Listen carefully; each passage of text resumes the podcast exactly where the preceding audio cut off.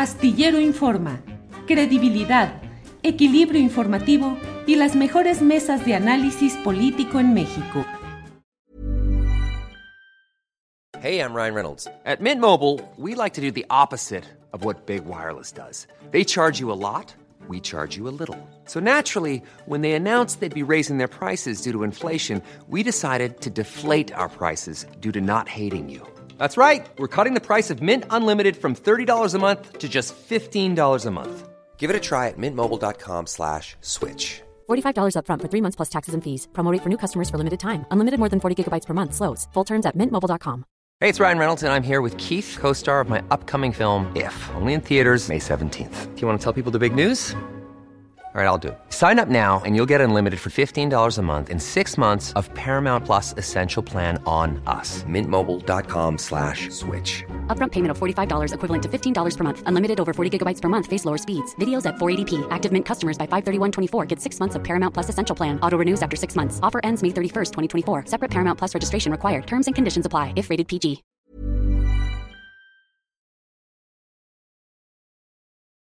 Sí, señor.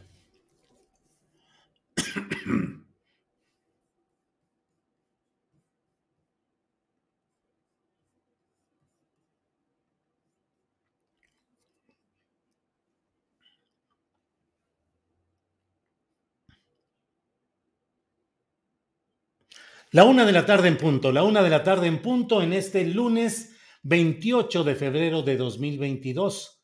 28 de febrero. Hoy termina la primera sexta parte del año. Así se nos han ido los días y las semanas en este 2022. Ya estamos terminando el segundo de los 12 meses del año. La primera sexta parte del año. Y así se nos va corriendo.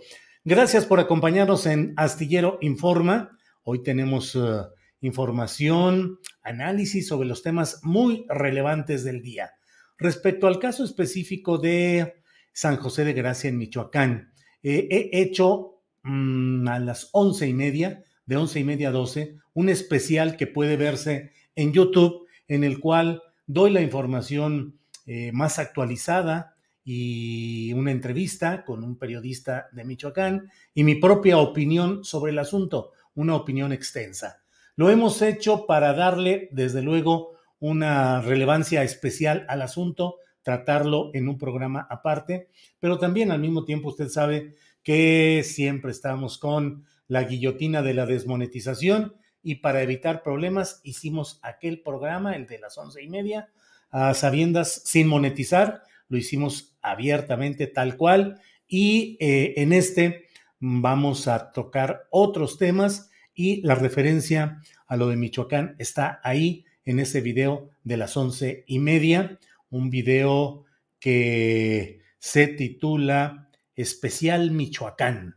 Así se titula, Especial Michoacán. Así es que invito a quienes deseen tener esta información, ahí lo pueden hacer. Gracias por acompañarnos y bueno, ya sabe usted que este es un día en el cual hay muchos temas relevantes que nos mueven a preocupación, desde luego, pero también, bueno, pues la cuestión de informar y de analizar lo que va sucediendo en todos estos aspectos. Hoy hemos organizado una mesa muy especial para iniciar el programa. Ya en segundos vamos a estar eh, trabajando y actuando en este tema.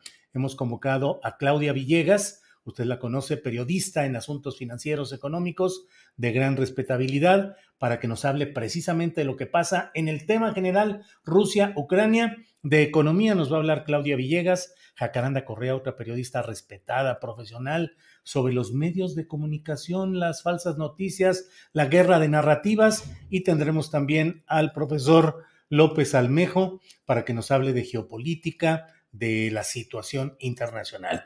Por lo pronto vamos a entrar ya de inmediato con mis compañeras Claudia Villegas y Jacaranda Correa, a quienes saludo con gusto como siempre. Claudia, buenas tardes. Buenas tardes, Julio. Buenas tardes, Jacaranda. Y por supuesto, buenas tardes a toda la audiencia de Astillero.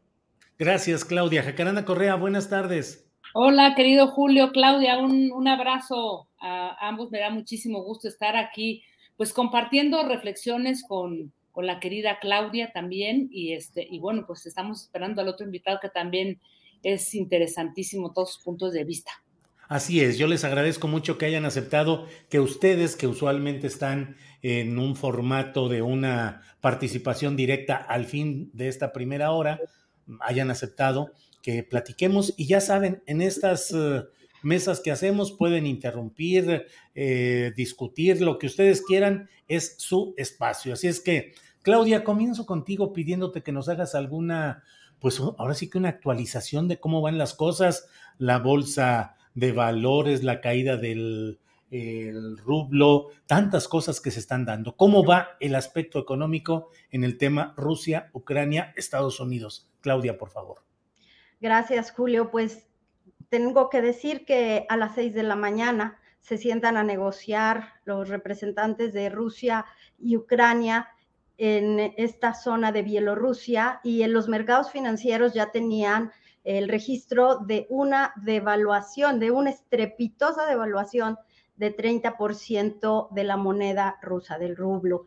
También ya se había dado de parte del Departamento del Tesoro de Estados Unidos la, el anuncio de que iban a imponer este bloqueo que nosotros estábamos comentando desde el jueves pasado a las operaciones a través del sistema SWIFT. Eh, esto que representa que en la Unión Europea, en Estados Unidos, en casi todos los países del mundo, China no se ha pronunciado.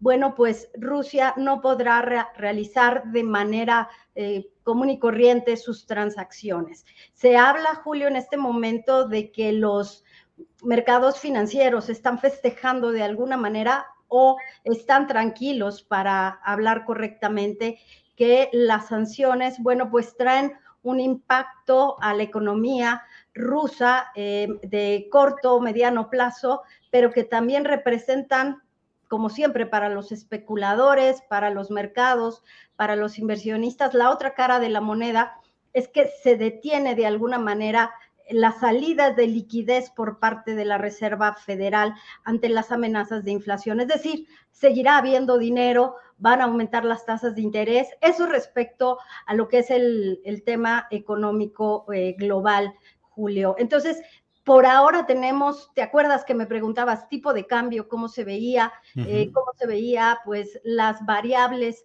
aquí en México? Bueno, esta decisión de seguir metiendo dinero para mantener la economía y la liquidez sin problemas, eso es lo que mantiene en este cortito plazo la situación de una manera pues más o menos estable. Pero hay mucho miedo de que esta decisión del SWIFT, de que se bloquean bancos rusos, Julio, de que va a comenzar a, crujir la maquinaria rusa, porque si bien es cierto que tiene más de 600 mil millones de dólares en reservas, una parte la tiene en oro y otra parte la tiene también en otros activos, bueno, lo que representa Julio es que va a tener muchos problemas para que sus reservas internacionales las pueda cambiar para hacer operaciones porque necesita el apoyo de otros bancos centrales y eso no va a pasar. ¿Quién podría comprar el oro de, Rusia?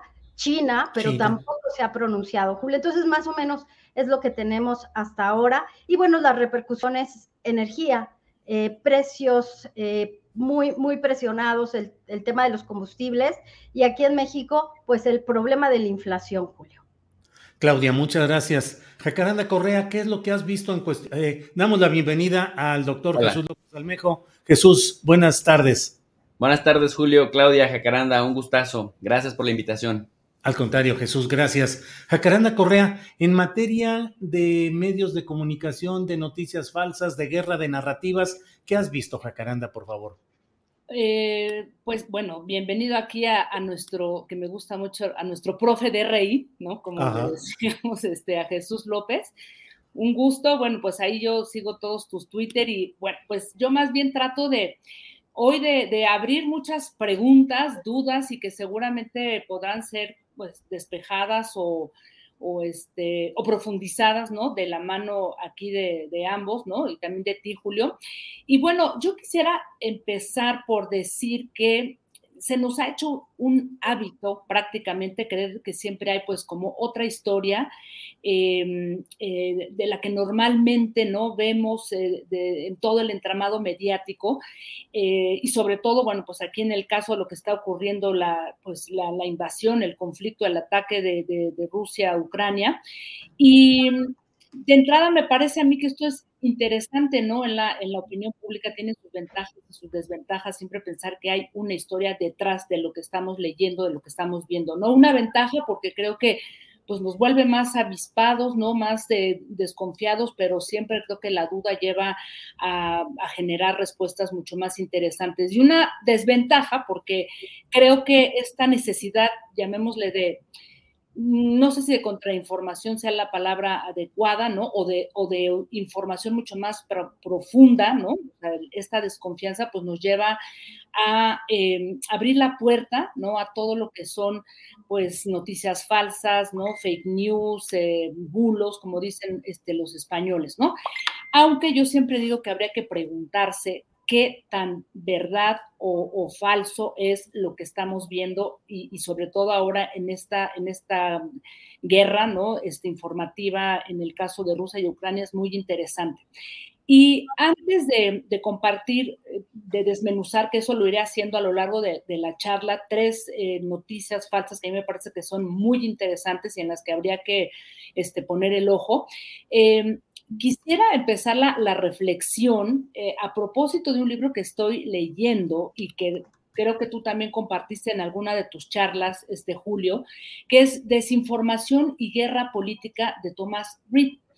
Un libro enorme, eh, yo he estado ahí apenas leyendo algunas cosas, pero me parece que es interesantísimo porque es un libro que narra a partir de infinidad de ejemplos la historia de la desinformación a lo largo de todo el siglo 20 y comienza con reflexiones que hoy pongo sobre la mesa, ¿no? Em, Thomas Reed dice que, em, eh, que esto no es nuevo, él lo llama una guerra política, la guerra política, agregaré yo por otros medios, se ha dado a lo largo de todo el siglo XX, en los tiempos de entreguerras, eh, durante la Guerra Fría, fue pues un vasto laboratorio de pruebas de desinformación, ¿no? En esos tiempos, digamos que esta desinformación fue gestionada por todos los servicios de, inteligencia.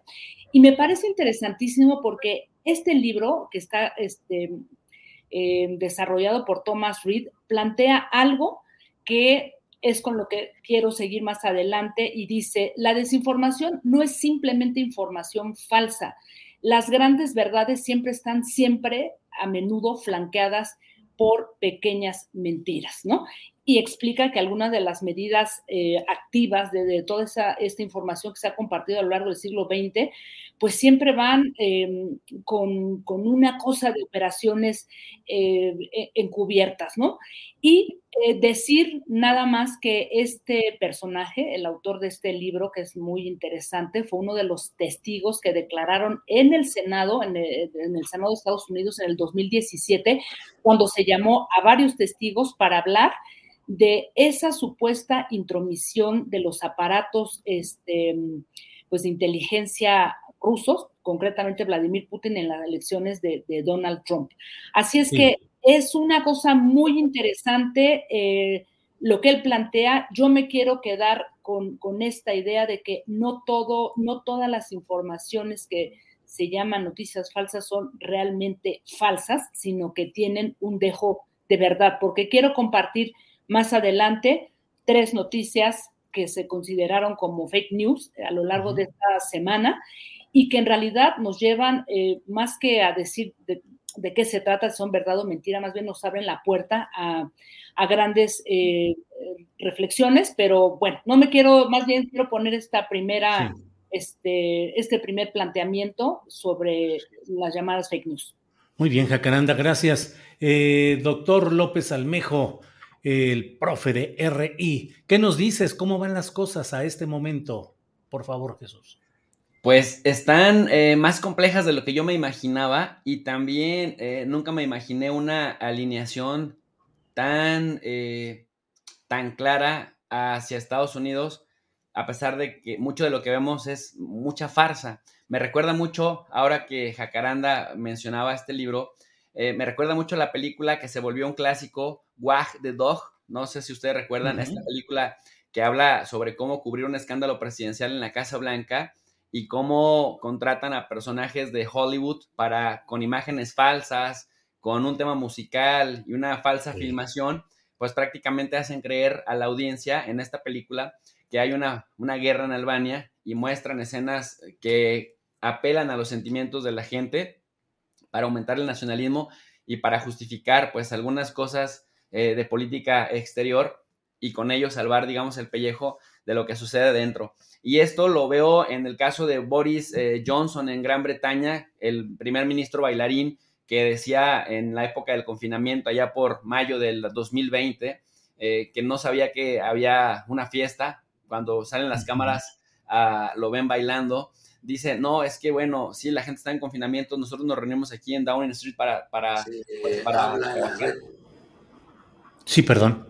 Para trabajar. Y bueno, en el caso, por ejemplo, de Macron, que sacó hace unas semanas tanquetas militares criminalizando la protesta de aquellas personas que rechazan las medidas eh, anti-COVID del gobierno francés, principalmente el pasaporte eh, de salud, eh, que parecía pues una escena de que uno se preguntaba si realmente eso era París que le dieron pues una, pues bajaron las, la, aprobación, el nivel de aprobación de Macron, que en abril se va a intentar reelegir, o en el caso de Joe Biden, que tiene un problema muy importante de legitimidad en Estados Unidos, la mitad del país sigue creyendo que ganó por un fraude, ah, independientemente de que Trump haya presentado o no pruebas, la gente lo cree, el 50% de la gente lo cree, y por otro lado, pues recordar que él en febrero del año 2021 había llegado a la presidencia de los Estados Unidos con el 57% de aprobación y de acuerdo al sitio, el concentrador de encuestadoras 538, eh, eh, que es el que lleva el seguimiento más consistente ahí en Estados Unidos, pues ya nada más tiene 40.7% de aprobación.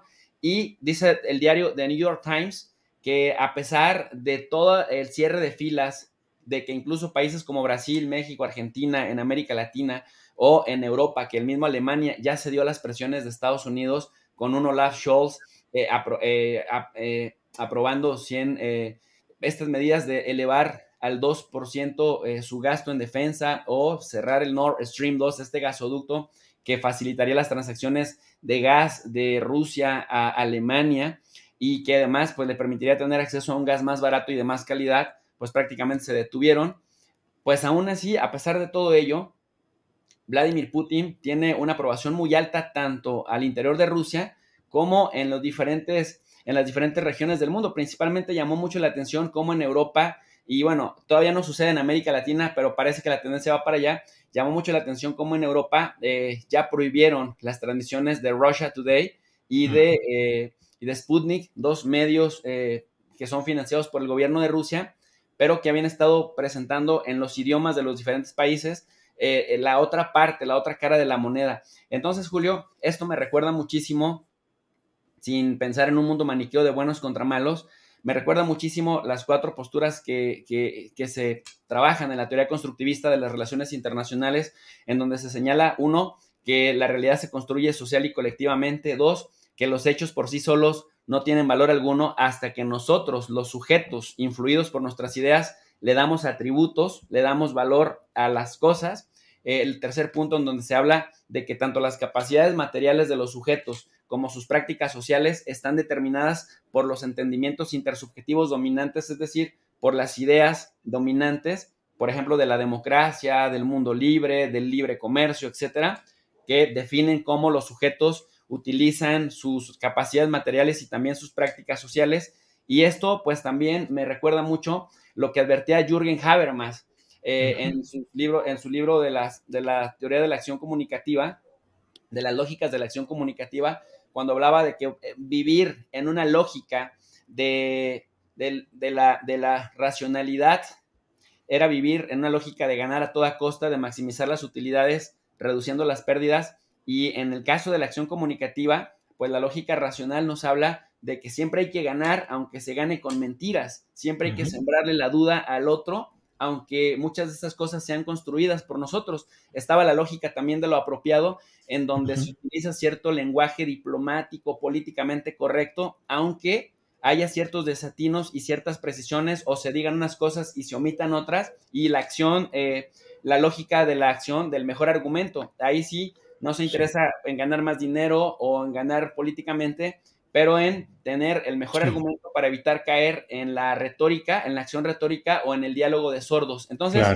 esto que está pasando, que estamos viendo ahorita es como ir cumpliendo con todos estos postulados que, que uno pensaría que ya habían pasado de moda, pero pues ahí siguen explicándonos cosas, Julio. Claro, gracias eh, Jesús López Almejo. Em, Claudia Villegas, la discusión, una de las discusiones que están dando respecto a las restricciones económicas impuestas a Rusia está en qué tanto esto realmente va a detener la maquinaria bélica rusa, por un lado, qué tantas previsiones tomó eh, Putin para poder ir construyendo alternativas ante lo que evidentemente podría suceder ahora.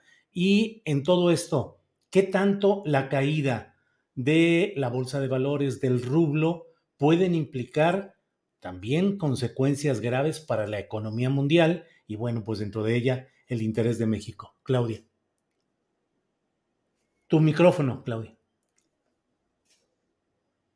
Gracias, Julio. Pues mira, lo que hemos estado leyendo en la prensa internacional, en medios como The Atlantic, en The New York Times, The Economist, es que Rusia se habría venido preparando con 17 meses de reservas internacionales.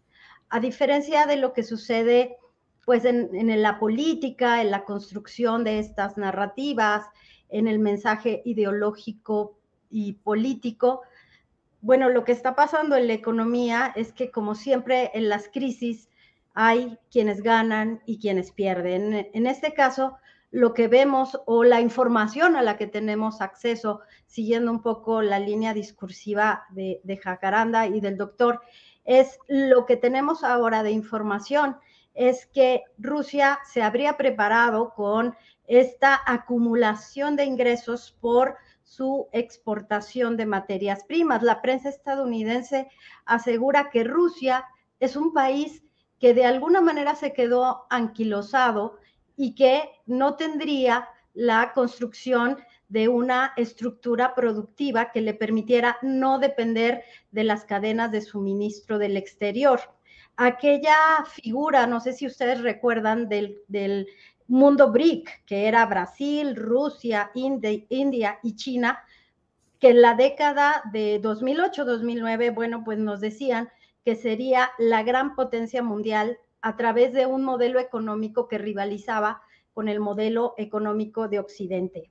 En este momento, eh, bueno, hace un par de horas, eh, el presidente de Ucrania está firmando ya su adhesión a la Unión Europea van para una segunda reunión. Y me parece que en términos económicos lo que tenemos pues es esta, esta guerra de conceptos y de, y de cómo se va prefigurando los modelos económicos que pueden ser ganadores o triunfadores.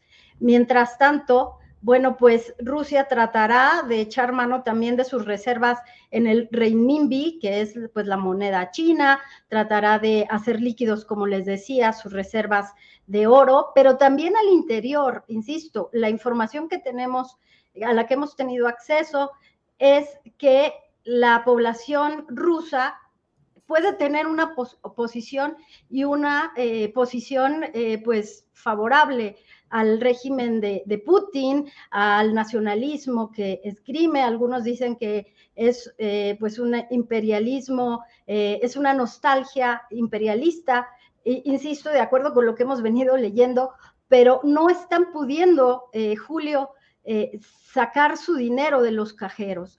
Y si se calculara una corrida financiera para Rusia sería muy grave. En este momento, como decía el doctor, necesitamos saber qué tanto apoyo tiene Putin al interior de, su país, su economía, cuánto van a resistir, porque la otra, la otra eh, posición es que cerrar los circuitos bancarios, cerrar el SWIFT, cerrar la reestructuración de deuda podría llevar a muchos incumplimientos y a problemas que los eh, financieros llaman riesgos sistémicos en al menos una parte de Europa, Julio. Entonces creo que en el balance de riesgos y de, de daños y de oportunidades de Rusia, pues me imagino que Putin lo pensó después de que desde 2014 pues ha tenido estas sanciones, eh, igual que Venezuela y otros países sancionados, pero pues seguía avanzando, Julio.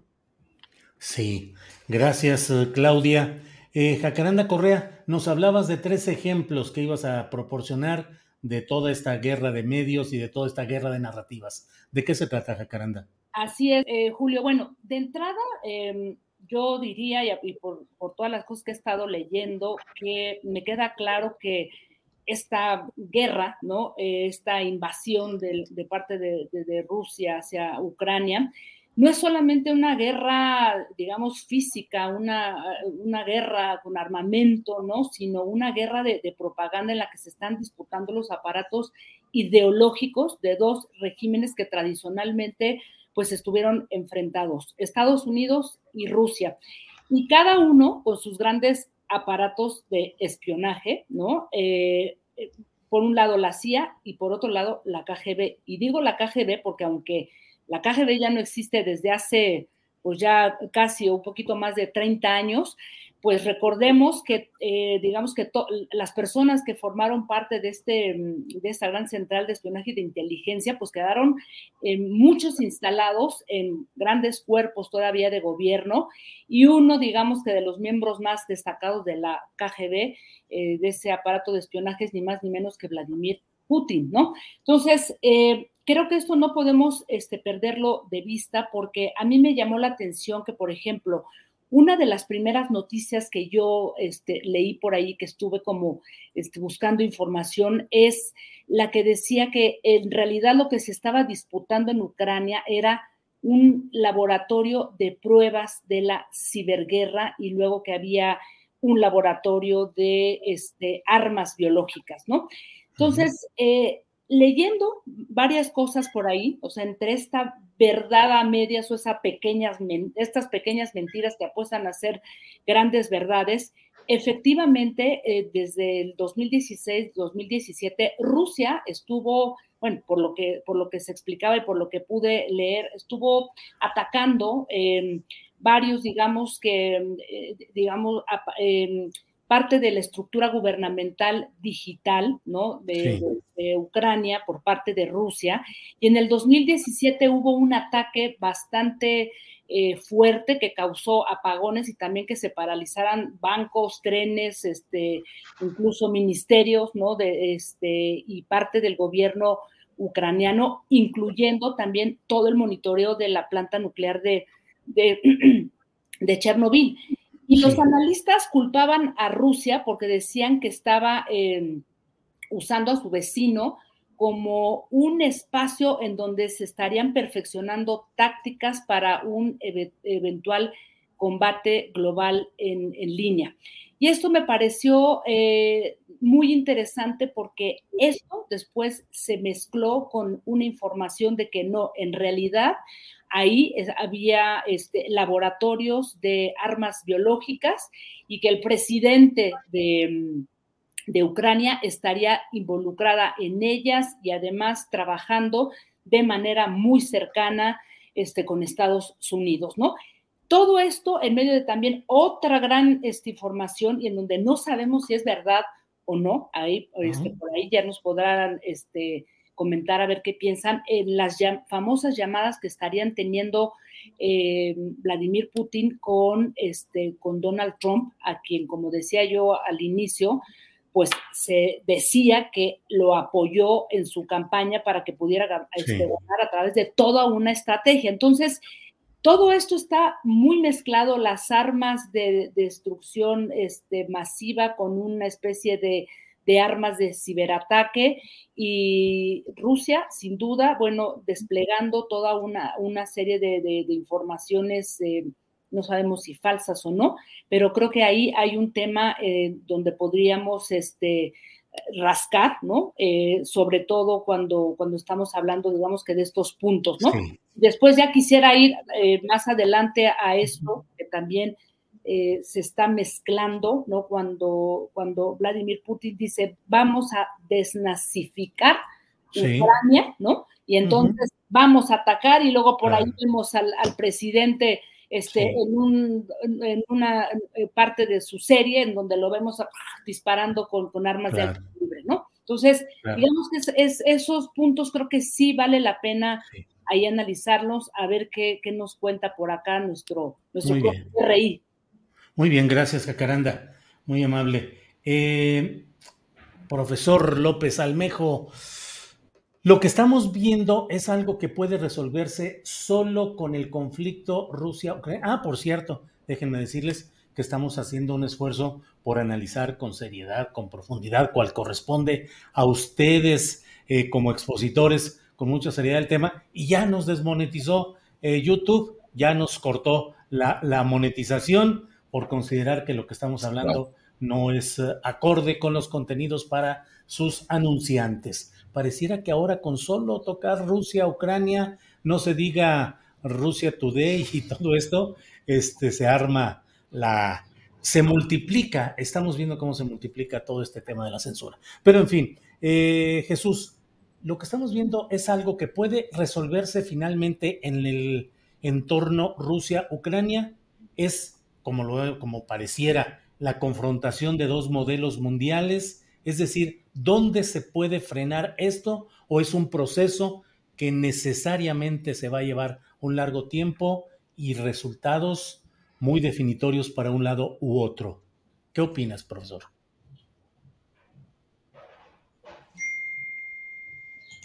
Yo quisiera traer a colación, eh, oye Julio, perdón, hablando de, la desmonetización de YouTube, aplica un poco lo que decíamos de la teoría constructivista, ¿no? El, hecho por sí mismo no tiene valor hasta que se le da un atributo en función de la idea dominante. Y YouTube, parte del mundo libre, considera que pues no somos tan libres para hablar de estos temas desde ciertos enfoques. Así que ahí está un, ejemplo de que esta teoría sigue teniendo alcance. Eh, con respecto a lo que me preguntas, estimado Julio, yo me, me viene a colación eh, la trampa de Tucídides. La trampa de Tucídides se habla justamente de cómo cuando una potencia, ¿no? Una hegemonía entendida no solamente como la fuerza militar más grande del mundo, ni, la más eh, acaudalada en términos monetarios, sino la que fue capaz de imponer un orden mundial a partir de la creación de todo un sistema complejo de instituciones financieras, políticas, sociales, culturales y un modelo televisivo y radiofónico que fue muy influyente en una buena parte de la humanidad, pues está en decadencia y en decadencia cuando empiezas a, tambalearte y cuando se empieza a manifestar cierta debilidad al interior, dentro de tu política eh, interior o política doméstica, pues se agarran de cualquier argumento para evitar esa caída y sobre todo enfocan la energía en contra de aquellos actores o de aquellos sujetos a los que consideran amenazantes o el relevo natural de ese espacio que quedará cuando la hegemonía deje de ser hegemonía y solo se convierte en superpotencia. La diferencia entre ambas es que la hegemonía, al estilo gramsciano, termina por permear en todos los aspectos de la vida y convertirse en una especie de modelo a seguir y la superpotencia es solo eso, alguien con dinero, con armas y con, y con disposición para utilizarlo para mantener una posición. Bueno, en ese contexto, eh, Rusia no le compite a Estados Unidos en el plano económico, pero sí le compite y mucho en el plano militar. China no le compite todavía en el plano militar a Estados Unidos, pero sí le compite en el terreno económico y comercial. De hecho, es su principal acreedor y en este momento es el que ha crecido más fuerte y de manera más consistente desde los últimos 40 años. Incluso China fue de las, de las superpotencias, pues la que menos ha resentido los efectos económicos de la pandemia. En ese contexto, recordemos que en 2018 Donald J. Trump le declaró la guerra comercial a China y en este momento el tema de Ucrania, que efectivamente no solamente es Rusia-Ucrania, sino es Estados Unidos, eh, Europa, los aliados de la OTAN y algunos otros que no solamente utilizan al ejército o no solamente están utilizando las redes financieras, sino también pues las, los aparatos de propaganda que hacen que la verdad sea la principal víctima de esta guerra, pues intentan justamente neutralizar al que suponen la competencia más fuerte y más importante en el plano militar. Y en ese contexto eh, nos deja claro pues que tanto China como Rusia son los dos a los que en, el, en la lógica de la trampa de Tucídides eh, van a estar justamente en la palestra y que no van a, no van a escatimar recursos para, y tampoco creatividad para eh, pues neutralizarlos. Recuerdo mucho, hablando de libros, el libro de Zbigniew Brzezinski, de El Gran Tablero Mundial, que tuvo mucho auge a inicios del 2000, sobre todo en su versión en español acá en, América Latina, en donde justamente se habla de identificar cuáles son los posibles estados aliados o los estados eh, que podrían ser eh, estados tapón o también estados pivote para acercar y neutralizar a países como, como en este caso Rusia. Y cuando vemos la expansión de la OTAN, es decir, que eso no solamente se quedó en teoría ni en la cabeza de Brzezinski, que fue asesor de seguridad nacional de Jimmy Carter y que también estuvo muy cerca de Barack Obama, pues como la expansión de la OTAN nos permite ver que cuando Estonia, Letonia, Lituania, Polonia, República Checa tienen este, esta línea muy rusófaba, quizá por la historia reciente, también hay que reconocerlo, pero, pero los vemos muy eh, cargados a los brazos de Estados Unidos, eh, pues no podemos evitar pensar que si sale de un teórico muy influyente que además conoce la política exterior de Estados Unidos y luego empezamos a ver cómo el A, B, C de todos estos incisos se materializan, pues no podemos dudar que la neutralización de Rusia a través del aparato militar, del sistema financiero internacional, del comercio y de fastidiar las relaciones comerciales que se iban consolidando con Europa, sobre todo en materia de gas, pues está ahí presente. Es decir, el manual se aplica a rajatabla, estimado Julio. Sí. Gracias, Jesús. Em, Claudia Villegas, ahora sí que aterrizando el tema a México, ¿cómo van las cosas de las consecuencias de todo este conflicto focalizado en Ucrania-Rusia? Pero ¿cómo vamos por acá, Claudia?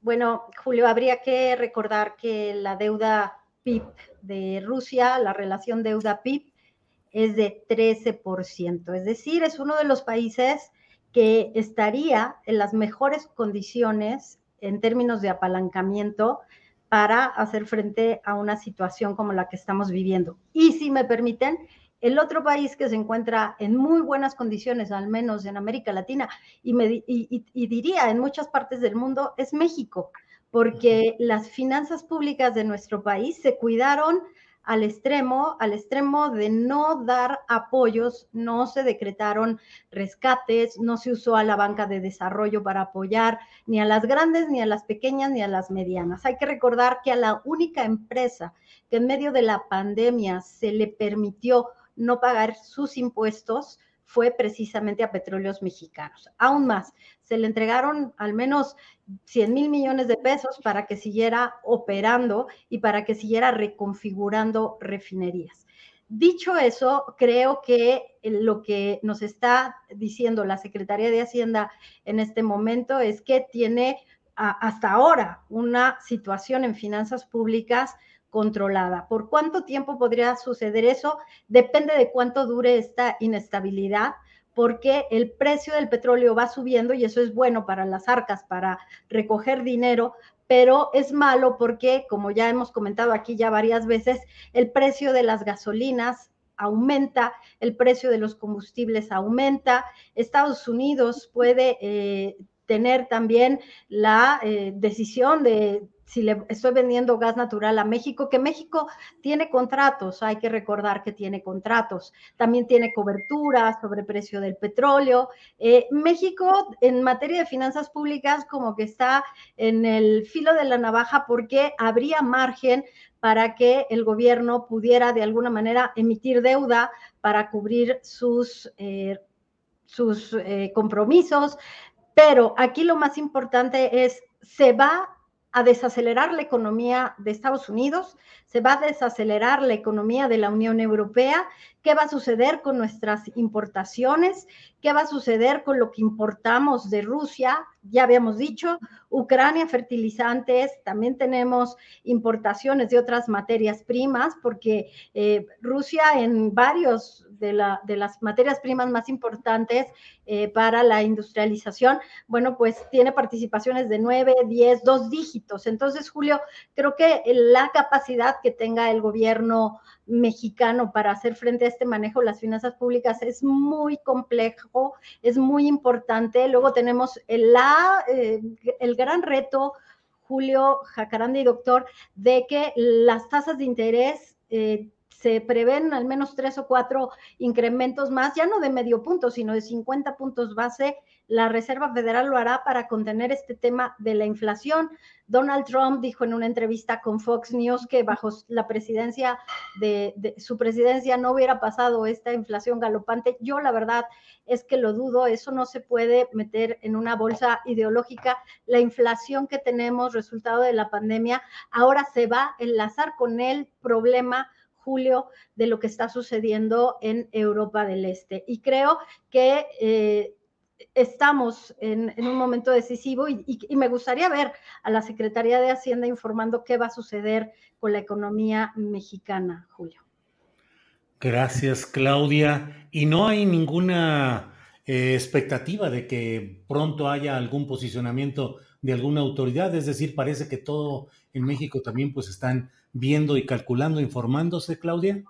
Supimos que hubo una reunión Secretaría de Gobernación, Secretaría de Turismo, Economía, pero no hemos sabido más de si Rogelio Ramírez de la O, que seguramente conocemos su estilo, se reunirá con agencias calificadoras de riesgo, con corredurías internacionales para hablar un poco de cómo se ve México en medio de todos estos cambios eh, que van a ser muy disruptivos, Julio, porque Rusia en este momento pues eh, acaba de anunciar también que tiene una serie de medidas para responder a las medidas, a los bloqueos, pero yo me pregunto, paradójicamente, aumenta tasas de interés a 20%, eh, les prohíbe a sus ciudadanos cualquier operación con países que estén sancionando a Rusia, realmente está presionando mucho también Rusia y me parece que es un momento clave para que en este, en este instante la Secretaría de Hacienda nos dé más información de cómo va a manejar sobre todo el tema de finanzas públicas, porque de por sí nuestro crecimiento era pequeño. Eh, ¿Qué pasa si se desacelera el crecimiento de dos sectores estratégicos? Bueno, turismo, que ya lo dijo el presidente López Obrador hoy, de que no le vamos a cerrar la puerta a Rusia porque llegaron casi 200 mil turistas rusos a toda la zona del Caribe. Turismo, eh, evidentemente todo lo que tiene que ver con exportaciones agrícolas y también todo el tema de petróleo. Vamos a seguir con dos millones de barriles diarios en producción petrolera cuando el mundo está pidiendo petróleo. Preguntas, Julio. Claro, claro, gracias, Claudia. Eh, Jacaranda Correa, bueno, pues narrativas van, narrativas vienen, eh, videos que presuntamente señalan algunas cosas, eh, imágenes de una persona que lo mismo se dio por muerta hace años en otra guerra, que ahora reaparece como muerto eh, en, Ucrania. Eh, las imágenes del propio presidente en este video de su carrera como comediante y con un programa en el que salía simulando ser el presidente de Ucrania y en el que sale ahí disparando. En fin, ¿cómo ves todo ese, todo ese tema, Jacaranda? Que, esta noticia, este Julio, es verdad, este, pero bueno, antes de, eso, solamente eh, eh, reflexionar que ciertamente todas estas imágenes que se han, eh, digamos que difundido, también obedecen como a dos lógicas, ¿no? Por una parte, entender que este, la guerra como espectáculo vende, ¿no? O sea, eso lo sabemos desde hace mucho tiempo, desafortunadamente, ¿no? Y, y todas estas imágenes se convierten en una simple mercancía este, para muchos medios que, pues, que venden seguidores y hay una cantidad de, productos. Digamos que ese, es un, ese es un filón, digamos, de todo esto que estamos viviendo.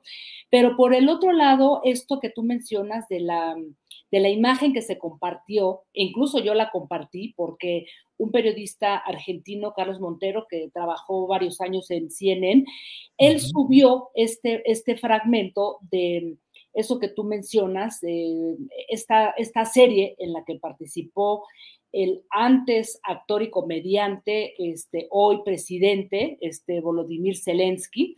Y es muy interesante porque yo retuiteé ese, ese fragmento, este Carlos Montero explicaba que eso había sido usado eh, eh, a Zelensky disparando, ¿no? Con, con armas de alto calibre, ¿no? Hacia un estrado donde había varios este, políticos, ¿no?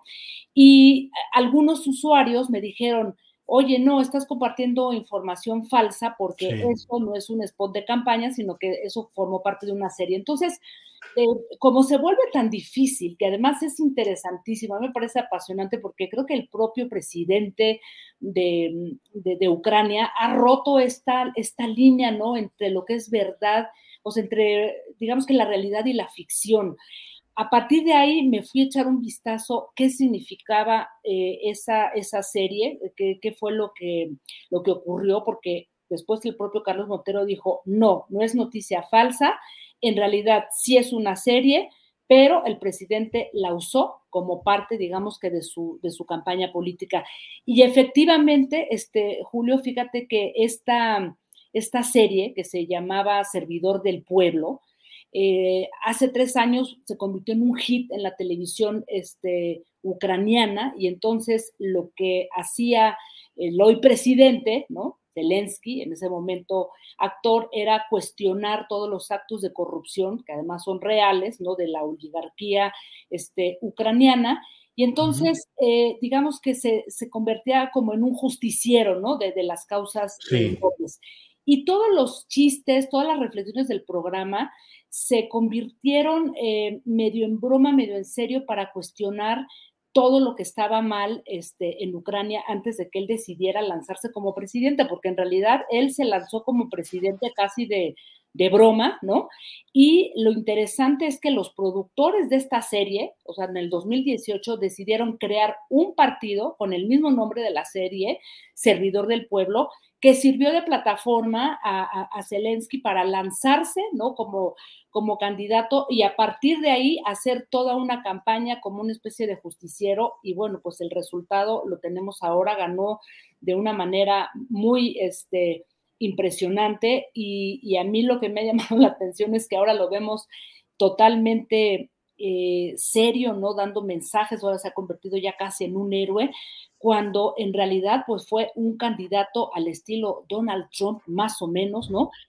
Construido o salido, eh, emergió pues de, de todo el tema televisivo, mediático, ¿no?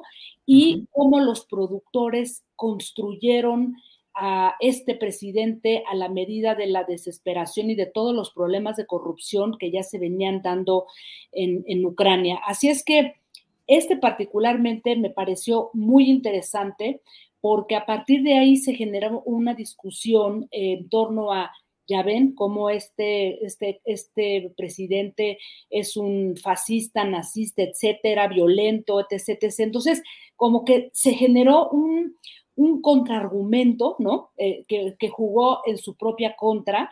Y ahí yo me fui a, investigar, investigar, investigar algo que incluso yo le preguntaría aquí al, doctor Almejo, ¿qué pasa? Porque digamos que esto conectó mucho con eh, lo que se había ya planteado eh, el, año pasado en la ONU.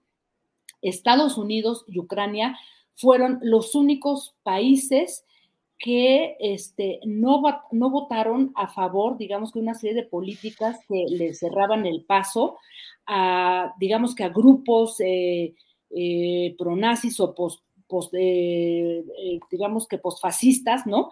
Y se mantuvieron al margen. Yo no he encontrado todavía ahí como mucha información, mucha claridad. Ahora este, el doctor Almejo quizá nos puede este, dar algunas luces de ese episodio que se mezcló con, con esta información, eh, con este spot que parecía noticia falsa, que en realidad no lo es, sino que es una cosa muy compleja, eh, mezclada entre la realidad y la ficción, que representa el propio presidente de claro. Ucrania, Julio. Muy bien, Jacaranda, gracias. Eh, Jesús López Almejo, eh, la narrativa se ha ido instalando ya entre una defensa heroica de Ucrania, futbolistas entrando a campos repletos de audiencia en la que se ponen de pie y aplauden al jugador ucraniano. Eh, videos muy emotivos en los cuales se plantea pues la tragedia de los varones mayores de edad que tienen que dejar a sus hijos, a su familia cruzando la frontera. Y del otro lado, Putin se, está convirtiendo en esa narrativa en el malo, en el invasor, en el pro-Hitler, en el nuevo invasor. ¿Cómo ves toda esa, eh, tanto las percepciones como la realidad geopolítica, Jesús?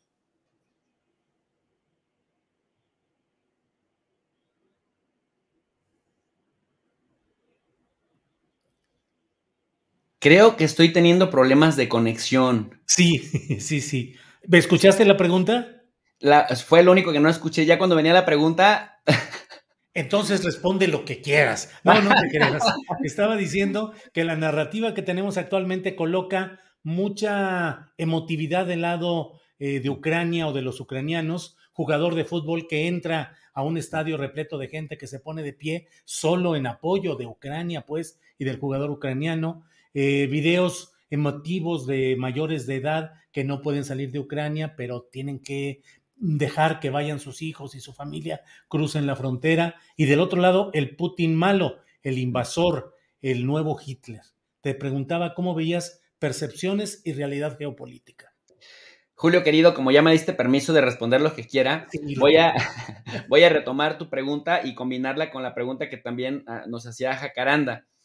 Me parece que es muy importante preguntarnos por qué en la narrativa tanto de los gobiernos como del Comité Olímpico Internacional, como de la FIFA, que acaban de expulsar a todos los competidores rusos y, equipos representativos de Rusia, Bielorrusia, la Eurocopa, la Euroliga, eh, que acaban de también de excluir a los equipos rusos, justamente por el tema de la invasión a Ucrania. Y esto que mencionabas muchísimo, la guerra de narrativas en donde a través de la autoridad y de la rusofobia que se ha venido insertando en los medios de comunicación es Ucrania, Francia, Estados Unidos, los defensores de la verdad, los, los defensores de las víctimas, pero no han dicho nada de que desde el año 2015, con muchísima fuerza, sobre todo desde el año 2020 y 2021, Estados Unidos y Ucrania son los únicos dos países en el mundo que en el contexto de la Asamblea General de las Naciones Unidas han votado de manera consistente en contra de condenar la glorificación del nazismo, del neonazismo y del fascismo en todas sus acepciones. Incluso eh, la justificación o la argumentación que da Juan Ramón de la Fuente, el representante mexicano ante el Consejo de Seguridad de Naciones Unidas, y el mismo Marcelo Ebrard en su cuenta oficial de Twitter, de que debido a que nosotros hemos sido invadidos en cuatro ocasiones en el siglo XIX, dos por Francia y dos por Estados Unidos, y una nos costó la mitad del territorio, y la otra, bueno, nos costó cinco años de ocupación o cuatro años de ocupación con Maximiliano de Habsburgo, me parece que incluso metodológicamente no tiene correlación porque está bien que se condene la guerra, siempre la guerra apesta y sobre todo el sufrimiento de los civiles que son los que más sufren o los que más sufriremos si llega a haber eh, violencia armada prolongada, pero por honestidad y también por coherencia con la política exterior que hemos tenido permanentemente, sería bueno también mencionar esta otra parte de el auge del, neonazismo, el auge del fascismo que tanto daño le ha hecho al mundo, que tanto daño le ha hecho a Europa, y sobre todo que siendo los europeos eh, quienes más han impulsado legislación y normatividad, mira, por ponerlo en términos muy sencillos, quien cuestione el holocausto en los términos que oficialmente lo, pintan, te puedes ir a la cárcel un año o dos años en algunos países en Europa cómo los países europeos que están tan avanzados en el combate al fascismo, en sus diferentes acepciones, se abstuvieron en la Asamblea General y se han abstenido durante seis o siete años, por ejemplo, Francia, Polonia, que sufrieron el fascismo brutal de Hitler, por ejemplo, eh, la misma República Checa, España, Italia, bueno, España con toda la, la tradición franquista, no se han manifestado, pero para nada en contra de ese factor del neonazismo, porque cuando yo he mencionado que también sería pues bueno, darle una investigada al papel que ha jugado el batallón Azov, que es un grupo neonazi muy fuerte que lo incorporaron a las, a las Fuerzas Armadas de Ucrania y que ha llevado crímenes de lesa humanidad en la región del Donbass contra por lo menos 14 mil personas, de las cuales 4 mil son civiles y que hay 1.5 millones de desplazados, lo comentamos en una charla anterior. Eh, la gente me dice, oye, pero eso no está documentado, eso no, no, no lo vemos casi en la prensa. Eh, bueno, pues si quieres algo contundente y, y dónde buscar, digamos, información oficial, pues es tan, tan sencillo como que uno va al sitio web oficial de la Asamblea General de las Naciones Unidas, descarga uno las resoluciones del mes de diciembre desde el 2015 al 2021 y sorprende muchísimo, sorprende muchísimo el hecho de que literal Estados Unidos y Ucrania se han negado y esto pues nos habla de que hay ahí un problema, también una contradicción, cuando el fascismo sí es malo, cuando el fascismo sí es una variable que incluso te puede costar la cárcel por apología del odio, y cuando es un tema de segundo orden y hay que concentrarnos en lo otro, ¿no? En lo que permite y en lo que justifica justamente que, como lo decía hace un momento, eh, eh, al estilo de Trump, lo mencionaba eh, Graham Allison, el creador de los modelos de política exterior, cuando una potencia está en caída libre y otra viene emergiendo, se encuentran en camino de colusión para una guerra. en 2017, eh, Graham Allison se refería más bien a China, pero pues ahora lo estamos viendo más bien también con el tema de Rusia, porque esto nos habla pues de que el orden, más que ser de sustitución de una hegemonía, probablemente militar, comercial, económico, se mueva de, de manera muy dinámica. Y creo que se pone muy a prueba eh, el tema de, de, sacar, de excluir a Rusia del SWIFT, del Sistema Internacional de Pagos, y toda la andanada de sanciones que ya se le vinieron encima, porque casualmente, no sé cómo llamarles, si llamarle acción-reacción o como internacionalista llamarle eh, algo que nos explica la teoría de la interdependencia compleja, pero el 28 de febrero del 2022 estamos atestiguando que no solamente los castigadores están sufriendo, eh, perdón, que no solamente el castigado está sufriendo las consecuencias de los castigos, sino también los castigadores. Mira, por ejemplo, dice el diario El Economista, las sanciones de los bancos europeos se vieron impactadas por las sanciones en contra de Rusia y, por ejemplo, bancos franceses como el BNP Paribas está en menos 8.53%, eh, en la misma eh, eh, British Petroleum cayó también 6.74% cuando se anunció que se retiraba Rosneft, que controla hasta el 20% del capital, y así vemos las bolsas de valores de París, de Frankfurt, vemos las bolsas, bueno, en un desplome franco y abierto, aunido, aunado, perdón, también a que muchos de ellos no van a poder cobrar las deudas y las transacciones comerciales que tenían con Rusia. Entonces, la interdependencia compleja nos dice que al estar interconectados a través de múltiples canales, lo que le pasa a uno arrastra prácticamente al... Sí. Sí, Sí, seguimos por ahí. Se queda pasmado. Sí, se quedó pasmado, pero lo esencial ahí está dicho. Sí, Jesús. Sí, bueno, está pasmada ahí la imagen. No sé, bueno. Claudia, Claudia, estamos ya en la parte final. Eh, sí, se fue la, la señal con Jesús López Almejo. Esperemos que regrese. Claudia, estamos ya en la parte final. Em, recomendaciones, perspectivas en lo inmediato para México? Sí, sí, Julio. Mira, para las personas comunes y corrientes como nosotros, ya hablábamos de qué sería recomendable, no a partir de lo que yo opino, sino de lo que he hablado con eh, gente del Banco de México, analistas. El gobierno mexicano tendría que revisar su política de subsidios si esto se extiende, si esto dura pues más allá de tres, cuatro meses, porque las finanzas públicas, insisto, podrían comenzar a crujir.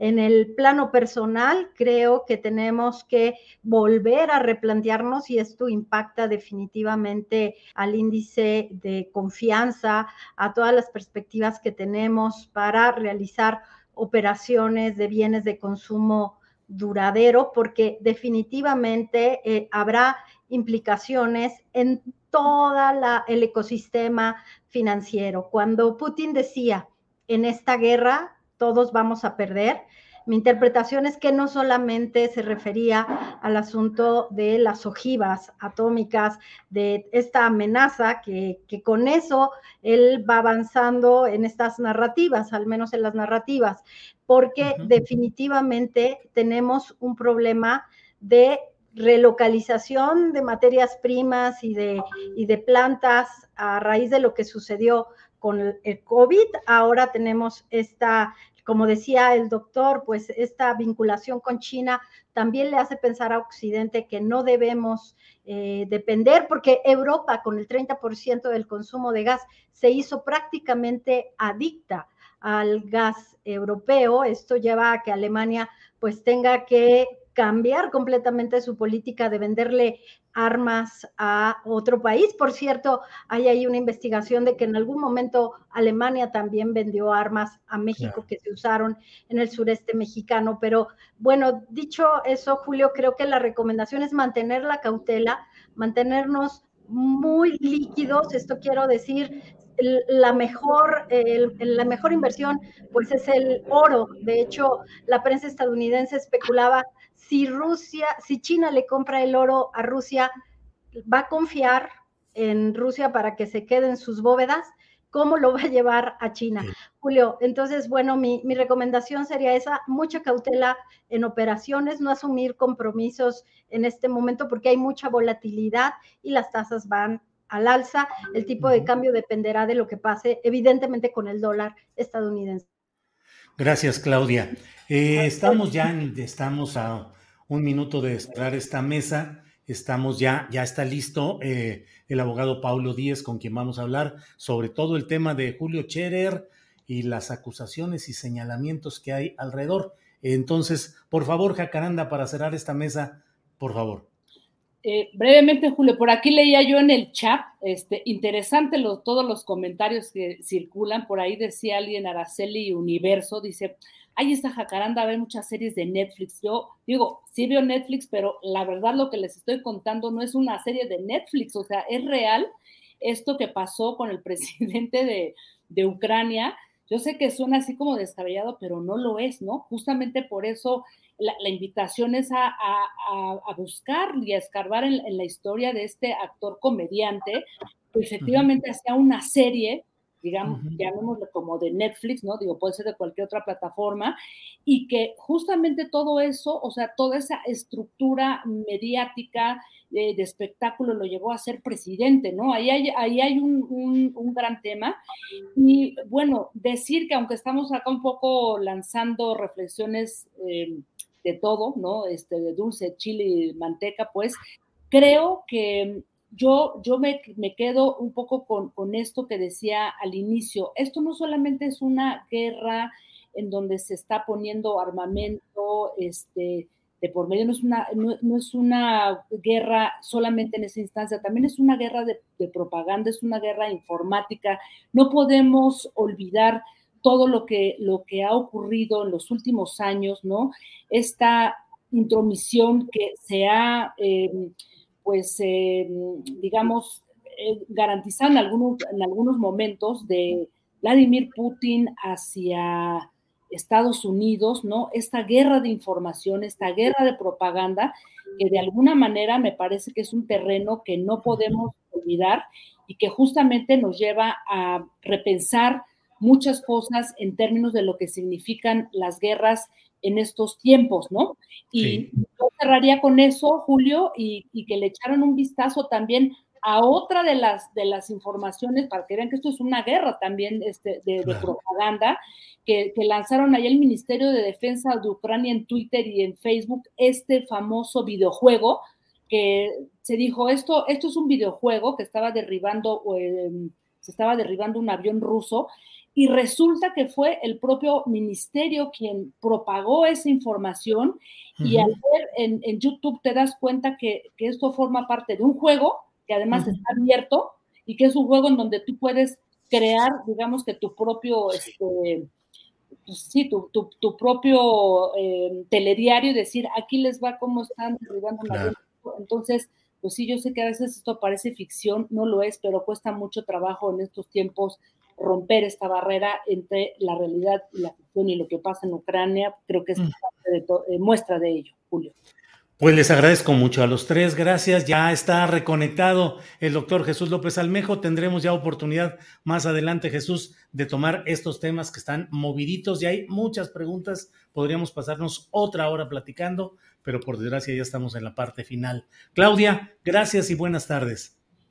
Buenas tardes a todos, doctor Jacaranda. Gracias, Jacaranda, gracias. Buenas tardes. Eh, buenas tardes, un abrazo, Claudia, Jesús y Julio. Gracias. Eh, doctor Jesús López Almejo, gracias por tu participación. Buenas tardes. Muchas gracias, Julio. Saludos a Claudia y a Jacaranda. Un gustazo, como siempre. Y aquí estamos a la orden, Julio. Gracias. Igual, gracias a ustedes. Hasta luego, muy amables. Bueno, pues son las dos de la tarde con tres minutos y nos vamos de volada, de volada con nuestro invitado, que es eh, el abogado Paulo Díez Gargari, eh, con quien vamos a platicar sobre un tema. Paulo, buenas tardes. Hola Julio, ¿cómo estás? Muy buenas tardes, gracias por la invitación. Un saludo a todo el auditorio. Igualmente, Paulo, muchas gracias. Paulo, lo que hemos estado leyendo referente a la conducta de Julio Scherer como consejero jurídico de la Presidencia de la República, de veras que parece una serie de esas que pasan en, Netflix y en otras eh, plataformas, pues eh, de una conversión, según lo que se está diciendo y lo que se está acusando, de una instancia tan honorable y tan importante como la Consejería Jurídica en una maquinaria de hacer negocios y de ir en contra de los propósitos de la llamada Cuarta Transformación. ¿De qué se está acusando a Julio Scherer, abogado? Bueno, eh, eh, Julio, yo he presentado una denuncia ah, de hechos ante la Fiscalía General de la República que espero que esté judicializada pronto, justamente eh, señalando a Julio Scherer, a su paso por la Consejería Jurídica del Ejecutivo Federal, de haber creado desde ese puesto tan importante como tú bien dices, Julio, desde esa, ese puesto que le daba una posición privilegiada y un enorme poder político, eh, haber creado una red de corrupción, extorsión y lavado de dinero para enriquecerse él, algunos despachos de abogados, algunos asesores financieros y algunos otros servidores públicos de distintos niveles en varios niveles de gobierno, lo mismo que algunos parientes suyos.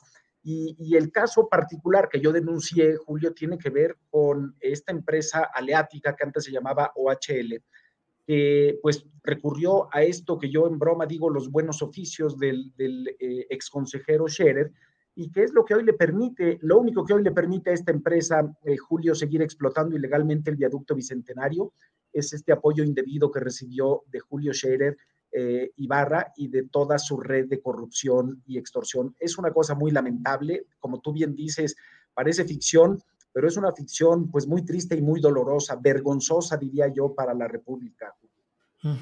Eh, ¿Cómo había antecedentes de Julio Scherer?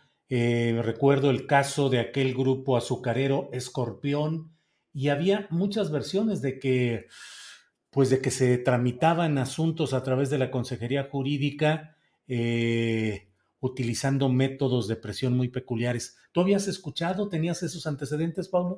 Sí, digamos, eh, Julio Scherer, pues es quien es, eh, Julio. Yo no sabía, a mí me costaba mucho trabajo entender cómo es que con una nueva administración como la del presidente López Obrador, pues no se actuaba en contra de una empresa en un tema tan claro, por ejemplo, como el del viaducto bicentenario, Julio, en el que están las condiciones dadas, pues, para que el gobierno simplemente cumpla su función, recupere ese viaducto bicentenario en beneficio de la nación y haga que estos señores efectivamente reparen, reparen el daño que nos han causado.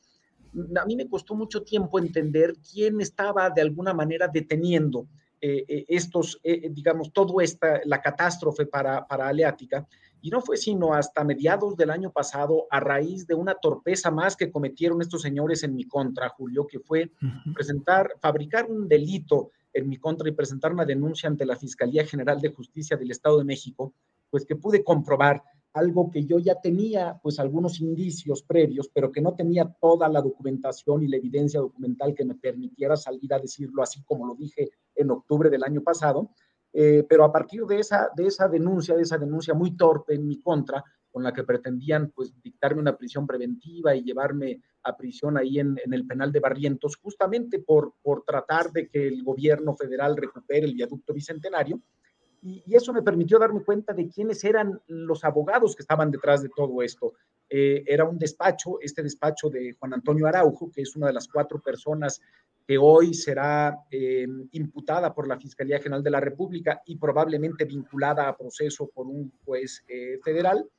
Y, bueno, pues a, partir de eso, pues pude atar todos los cabos, continué investigando y, digamos, eh, recopilando evidencia documental, que fue lo que me permitió presentar esta denuncia hace algunas semanas ante la Fiscalía General de la República, Julio, que es una denuncia pues muy bien documentada, una denuncia además muy sencilla, en, la que se muestra con toda claridad todos los actos que Julio Scherer como ex consejero jurídico del gobierno federal realizó o dejó de realizar y que generaron un quebranto pues muy importante para el gobierno federal. Todo esto realizado, Julio, como bien lo mencionabas tú, eh, pues valiéndose de una confianza enorme que el presidente López Obrador depositó en él.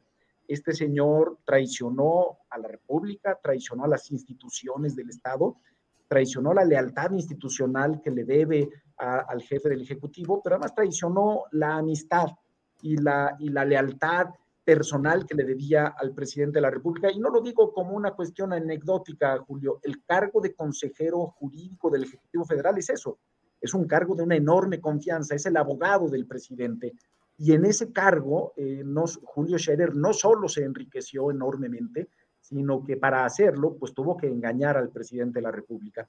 Y lo que hoy vemos, pues es esta red eh, eh, en operación, a esta red de corrupción y extorsión Julio, en la que Scherer, pues auténticamente eso fue lo que hizo. Hoy en la mañanera el presidente decía, pues que él lo que le dijo a, a, Scherer es que se reparara el daño y que se devolviera el dinero, pero él entendió, o, o, así lo instrumentó por lo menos, que reparar el daño significaba beneficiar indebidamente a una persona muy cercana a él, que era Julio Villarreal.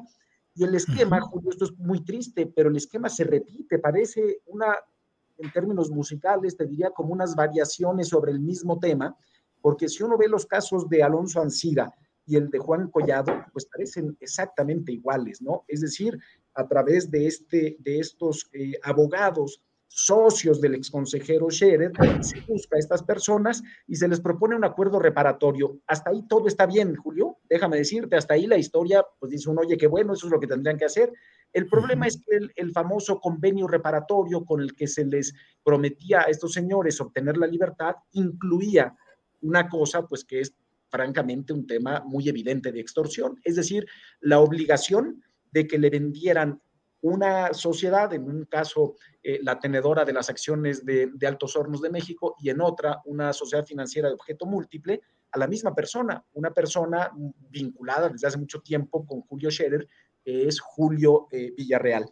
Eh, esto, es, esto, es, de verdad increíble, Julio, porque, porque uno no se explica cómo es posible que incluso el propio Scherer haya llevado al Consejo de, Directivo de Petróleos Mexicanos, de Pemex, haya llevado el acuerdo reparatorio y que nadie haya dicho, señores, pero ¿y por qué tenemos que aprobar nosotros que este señor le venda su empresa a quien se la quiera vender? ¿Eso qué beneficio le genera al Estado? pues no le genera ninguno, Julio. Y eso es lo que está aquí, entre otras cosas, a discusión. Eh, Julio Scherer se valió de esto. Hay evidencia suficiente de que él, dice que él solo trataba de coadyuvar en la procuración de justicia. Esto no es cierto. Hay suficiente evidencia. Yo mismo le he proporcionado evidencia documental importante a la Fiscalía General de la República y lo seguiré haciendo. Eh, en, el sentido eh, de que, bueno, pues Julio Scherer no solo era un, un actor importante en esta red de corrupción, sino que era el productor, el director y el protagonista de la misma, ¿no? Eh, Paulo, eh, caso similar o peor al vivido durante la administración de Peña Nieto con Humberto Castillejos, que llegó a poner a sus primos como comisionado especial en Michoacán, otro como procurador general de la República. Lo que ha hecho Julio Scherer es igual o peor que lo de Castillejos con Peña Nieto? Yo he dicho, y lo reitero aquí, Julio, que comparado con Julio Scherer, eh, el señor Castillejos es un niño de pecho en materia de corrupción. Eh, no, lo que hizo Julio Scherer es una cosa eh, de horror, con la única diferencia, Julio, de que mientras que pues el señor Castillejos y su jefe, el expresidente Peña Nieto, eran lo que eran y no pretendían ser otra cosa, y todo el mundo sabíamos lo que eran, Julio Scherer lo digo otra vez, pues es un, es un realista que anda disfrazado de pípila y que engañó al presidente López Obrador, porque, porque si hubiéramos tenido a una figura como Julio Scherer en el sexenio anterior, bueno, pues no nos dejan, no nos dejan nada en este país, este Julio. No, no, no. Lo, lo, lo, que hizo Julio Scherer es de una perversidad nunca antes vista en este país. es efectivamente el uso de las instituciones del Estado, no solo ya para beneficiarse, Julio, sino para extorsionar. Era, es, es una asociación delictuosa, pues, y se obtuvieron beneficios económicos muy importantes. En el caso de Aleática, eh, Julio, del viaducto bicentenario, no estoy hablando de todo Aleática, solo el viaducto bicentenario, bueno, pues está documentado que mientras todo esto ocurría, mientras Julio Scherer le daba esta protección indebida a la sociedad, pues esta sociedad le, generaba pagos multimillonarios a estos abogados, socios de Julio Scherer, y no solo eso, a un hermano de Julio Scherer, a Pedro Scherer, eh, pues eh, la empresa a través de su despacho le pagó pues una buena, muy buena parte de una cantidad de 268 millones de pesos que dice la empresa, que fue lo que pagó como asesoría o gastos relacionados con una asesoría por un refinanciamiento de uno de sus proyectos. Y el asesor financiero, esto es información pública, está ahí, pues fue justamente el despacho de Pedro Scherer, hermano de Julio Scherer. Estas, estas son cosas eh, que, deben ser investigadas. Eh, yo celebro pues que, que, la Fiscalía General de la República esté haciendo estas investigaciones y también creo que el Poder Judicial tiene una responsabilidad muy especial en este caso. No es un caso aislado de corrupción, es un caso pues eh, muy, muy relevante que nos permitiría, Julio, de, identificar redes de corrupción, es, es como funcionan. Eh, digamos, la corrupción eh, colusoria a gran escala no se lleva a cabo a través de individuos que un día pues se les ocurre eh, delinquir. No, no, esto estaba planeado, estaba previsto, esto, esto, se, esto se planeó y se diseñó desde antes de que, de que Julio Scherer asumiera el cargo de consejero jurídico del Ejecutivo Federal. Y desde allí, bueno, pues se dedicó a, hacer esto. Esta es, esta es una de las primeras denuncias, Julio, pero sabemos que hay muchas más viene, digamos, hay denuncias, entiendo, por el caso de Inés Gómez Montt, eh, eh, por el caso de, Cruz Azul, eh, está por supuesto la de Aleática, y, yo creo que, que, bueno, pues que vendrán muchas más porque, como lo he dicho, esto era un secreto a voces. Todo el mundo sabía lo que estaba pasando, pero pues bueno, nadie me parece, hasta que salí yo por ahí de octubre del año pasado a decirlo así con claridad, pues eh, nadie se había atrevido a decirlo, y no por otra cosa, sino porque me parece que, Julio Scherer pues sigue siendo un individuo con un enorme poder político y económico, y hay mucha gente, bueno, pues que no estaba dispuesta a salir a enfrentarse así. Pero, pero yo, bueno, pues en este caso eh, de Aleática, Julio, tuve que salir a hacerlo porque además eh, hay un tema muy delicado. Yo a, Julio Scherer le aporté mucha información valiosa para que en este caso de Aleática se actuara en beneficio del gobierno. Y él no solo no la utilizó para eso, sino que la utilizó para su beneficio personal. Eh, es, es, es, una cosa muy, muy lamentable, pero bueno, pues celebro por lo menos que, hoy esto ya esté eh, a nivel de carpetas de investigación en la Fiscalía General de la República y que haya un primer caso eh, pues que se está tratando ya de judicializar. Veremos qué, qué resuelve el día de hoy el juez la resolución es muy importante. Julio y yo lo único que digo y reitero aquí es que ojalá el juez federal que está a cargo de este asunto pues, resuelva de manera objetiva e imparcial, sin dejarse presionar por, por Scherer y sus abogados, y que eh, sea una resolución apegada a derecho. México, pues ya estamos cansados de esta corrupción y esta impunidad, Julio, y aquí se nos vuelve a abrir de, eh, de nuevo la oportunidad de empezar a caminar por el camino correcto. En el caso de Aleática, eh, Julio, se vuelve a presentar por una última vez, me parece, porque ya no, ya no hay mucho margen hacia dónde caminar, esta decisión del gobierno federal de, en estricto apego a la legalidad, recuperar un bien nacional de uso común que una empresa corrupta sigue explotando ilegalmente sin concesión del gobierno federal.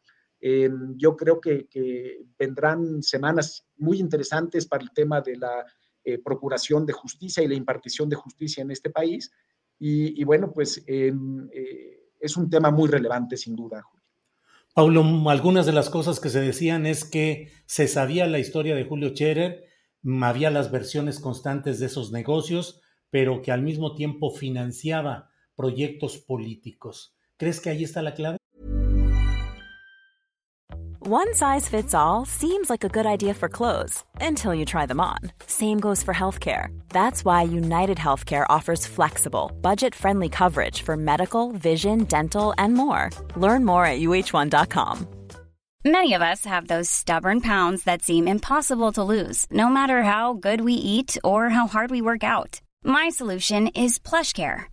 PlushCare is a leading telehealth provider with doctors who are there for you day and night to partner with you in your weight loss journey. They can prescribe FDA-approved weight loss medications like Wagovi and Zepbound for those who qualify. Plus, they accept most insurance plans. To get started, visit plushcare.com slash weight loss. That's plushcare.com slash weight loss.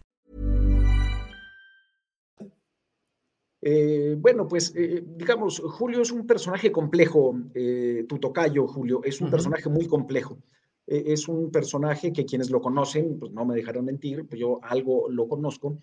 Es un individuo que todas las juega a ocho bandas, pero siempre en su beneficio personal.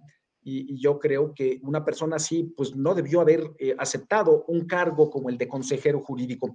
Sí, yo en esta otra parte no tengo los elementos ni las pruebas para decirlo, pero me parece que también hay mucha gente que me parece muy seria que ha salido a denunciar esto, que Julio Scherer no solo operó políticamente, sino que operó políticamente en las últimas elecciones en contra de, de, del partido, pues del, eh, del Ejecutivo Federal, y, y, bueno, pues además es un tipo, me parece, como te digo, complejo. Hay muchas otras voces que dicen que, por ejemplo, en este caso de, de, de, la Casa Gris, y no quiero entrar a si tiene o no mérito, simplemente lo señalo, pues muchos apuntan a que, la, a que el origen, la fuente original de aquello, pues tiene algunas iniciales que dicen que son JS, ¿no? De Julio Scherer. Yo, yo no lo sé, yo, yo lo que sí te puedo decir es en el caso de Aleática está completamente documentado, eh, Julio, qué es lo que hizo este señor, cómo se ha beneficiado y cómo le ha dañado al, al, al, al país su actuación terrible en este caso. Y tengo de muchos otros casos documentada la forma en la que actuaban. Eh, es, es, es, auténticamente extorsión, pues, pero no extorsión aislada era extorsión, eh, pues digamos, eh, sistemática, ¿no? Bien, Paulo, pues muchas gracias por esta oportunidad de asomarnos a este tema tan polémico, tan candente. Solo cierro preguntándote, un presidente de México como es Andrés Manuel López Obrador, ¿en quién debe confiar o cómo puede confiar a la hora que le llevan papeles para que los firme y su consejero jurídico le dice, señor, está bien, y en lugar de que autorice usted blanco, autorice gris o autorice rojo, porque eso es lo que ya revisamos y correctamente eso es lo que debe hacer. El presidente de la República no es un especialista en derecho y no es, uh, y el tiempo, el tiempo lo come y lo carcome y no tiene la oportunidad de estar revisando cada uno de los casos. ¿Cuántos casos más habrá así y qué puede hacer un presidente? Lo que dices es fundamental, Julio, y el problema fue ese. Eh, Julio Scherer tenía tal nivel de confianza y cercanía con el Ejecutivo Federal que justo se valió de esto pues para obtener todavía provechos indebidos mucho mayores. ¿Qué es lo que puede hacer un jefe de Estado? Eh, pues efectivamente tiene que confiar, eh, como uno tiene que confiar en su abogado, eh, como uno confía en su doctor o en el pediatra de sus hijos. no hay duda, pues, de que, de que eso debe ser así pero me parece que la única manera, eh, Julio, de que un presidente de la República pueda, pues de alguna manera, asegurarse que el consejo que le está dando su, en este caso, su abogado es el correcto, pues es también escuchar algunas otras voces, ¿no? Hoy, hoy yo escuchaba en la mañanera el presidente López Obrador hablaba de los conflictos que había tenido la, senadora, exministra eh, Olga Sánchez Cordero con alguien como, con, con, Julio Scherer en particular. Y me parece que quizá en aquel momento, pues eh, el presidente mmm, probablemente pudo haber, haberle prestado más atención a esto y tratar de rebotar esas mismas ideas con otras gentes cercanas para ver, pues, quién tenía la razón. Porque me parece que, efectivamente eh, había algunas personas que trataron de alzar la voz en aquel momento, pero el poder de Julio Scherer era tal, pues, que las hizo a un lado, ¿no? Eso fue lo que ocurrió con la, con la eh, exministra Olga Sánchez Cordero, a quien Julio Scherer, bueno, pues eh, desde el propio gobierno federal atacaba y era el que promovía pues, estos ataques mediáticos en su contra, ¿no? Bien, pues eh, Paulo, te agradezco mucho esta, esta exposición y que es además eh, pues una parte de una larga batalla que has estado dando contra este aparato de corrupción transnacional eh, ahora llamado Aleática. Así es que, Paulo, pues como siempre, con aprecio a tu esfuerzo, a tu lucha, y aquí hay un foro para lo que sea necesario. Gracias, pues Muchas gracias, Julio, y hasta luego. Gracias, hasta luego. Muy amable. Bueno, pues seguimos aquí en Astillero Informa. Gracias. Son las 2 de la tarde con 22 minutos. A las 2 con 30 vamos a estar con eh, Jorge Meléndez y con Salvador Frausto. Así es que en un ratito y mientras tanto, mientras tanto, vamos ya con mi compañera productora y co-conductora Adriana Buentello. Adriana, buenas tardes. ¿Cómo estás, Julio? Me da muchísimo gusto saludarte ya en este fin de mes, inicio de semana. Muy buena semana para todos y tenemos información justo, Julio, de lo que estabas comentando con el abogado Paulo Díez. Eh, hay algunos temas, palabras, eh, frases del presidente López Obrador interesantes sobre estos temas. Y particularmente, si Julio, si te parece bien, empezamos con el caso de eh, Juan, del abogado Juan Collado, porque dijo el presidente López Obrador que deberá reparar el daño para poder llegar a un acuerdo con la Fiscalía General de la República y que no crea que por ser amigo de Carlos Salinas de Gortari y pues que este tiene mucha influencia sobre el periódico Reforma, pues que eso le va a ayudar. Si te parece, vamos a escuchar lo que dijo. Eh, que no esté pensando que porque Salinas es su amigo y Salinas tiene mucha influencia en el Reforma, que eso no hay duda, y que el reforma está en contra de nosotros, que eso le va a ayudar. No. Si él cometió un error y este, está demostrado y tiene ese dinero en el extranjero, que repare el daño, que repare el daño y que busque un acuerdo. Eso es lo que yo le recomendaría. Pero intentar, mediante una campaña mediática, este, eh, defenderse, ya no es el tiempo de antes.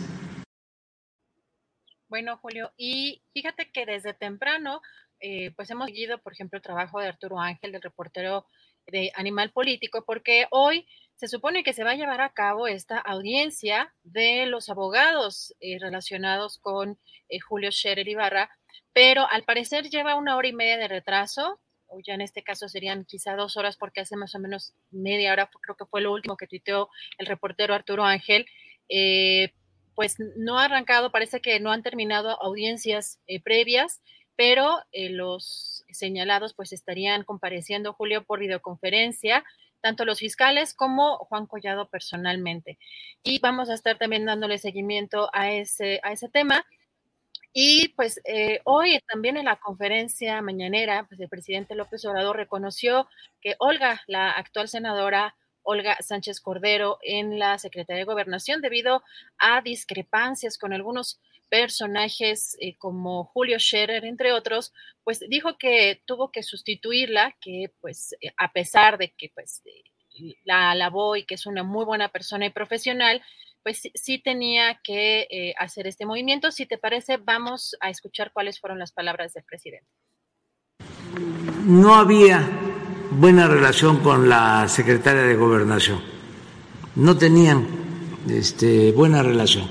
Y yo necesitaba este, que me ayudaran para atender asuntos de tipo político, de relación con gobernadores, eh, incluso con el Poder Judicial, con este, la Fiscalía, que hay asuntos de Estado, Ayotzinapa, o los amparos y necesitamos relaciones en lo fundamental, en lo básico, cuando está de por medio del interés general con el Poder Judicial. Y necesitaba yo a una gente como eh, Adán este, para resolver y buscando que este, los equilibrios, pues eh, se decidió también lo de la consejería jurídica para mm, resolver problemas. La licenciada Sánchez Cordero, una muy buena persona, una profesional, pero habían discrepancias y yo necesito tener a quien me ayude eh, por entero y que se dedique eh, en armonía con la consejería jurídica y con otras áreas a resolver problemas, atender problemas. Julio, ¿cómo ves? Eh, estaría el presidente también dando a entender que, bueno, no, no era solamente una persona, no era en el caso de la, la, antigua secretaria de gobernación quien quizá no estaría operando como él esperaba, sino pues ya hay otros personajes allí involucrados y que pues estaba atorada esta negociación eh, pues ahí en presidencia, Julio.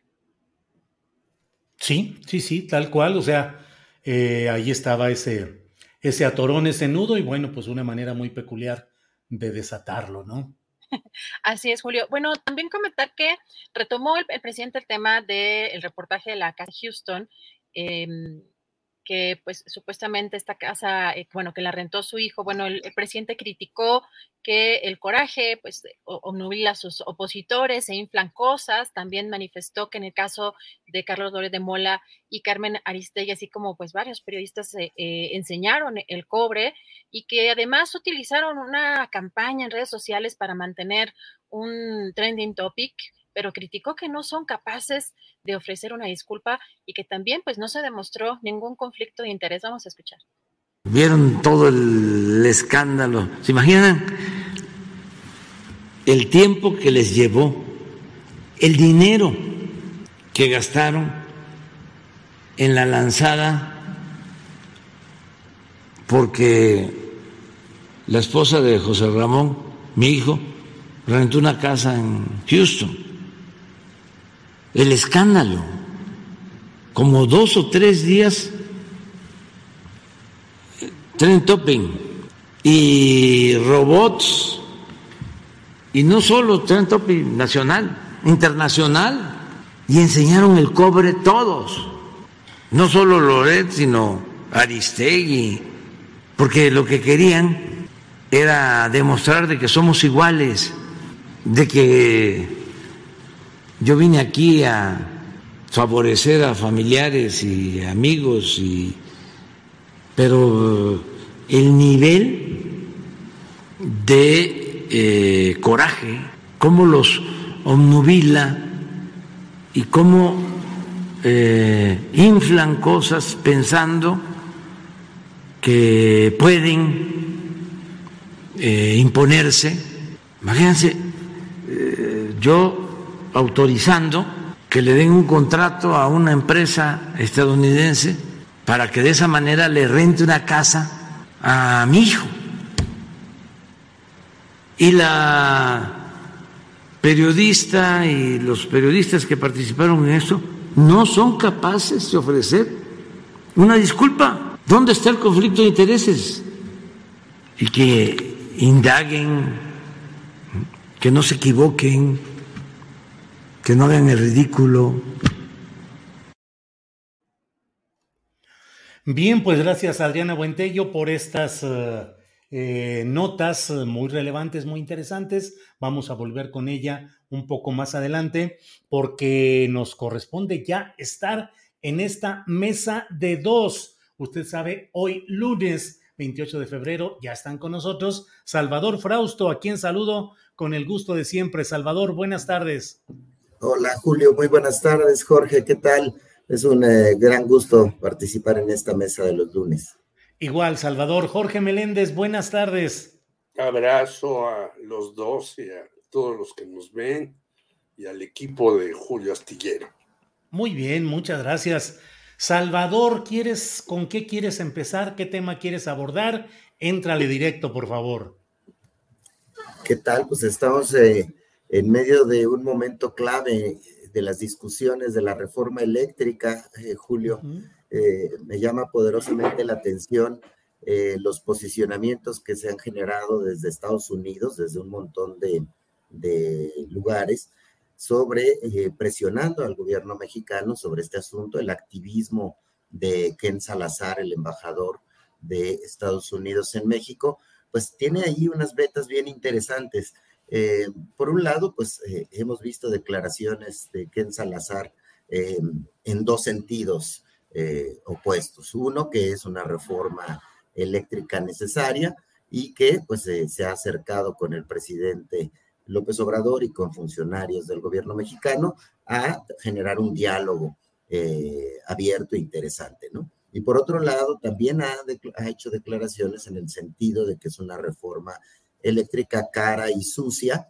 Y eh, todas estas declaraciones y las visitas de altos funcionarios del gobierno estadounidense, eh, pues obviamente les inquieta, les molesta lo que ellos han puesto sobre la mesa como eh, darle a la CFE, encabezada por un personaje como Manuel Bartlett, demasiadas facultades, demasiado poder de, para renovar permisos, pero también para comprar la producción de energía eléctrica por parte de privados establecer los precios y eso pues los tiene, los tiene muy inquietos. Pero la vena que me llama la atención en medio de toda esa discusión es el tema de cómo desde los Estados Unidos se ha estado poniendo el tema de la libertad de expresión y de la violencia contra los periodistas como un asunto central, como si fuera algo que de la noche a la mañana les importara muchísimo.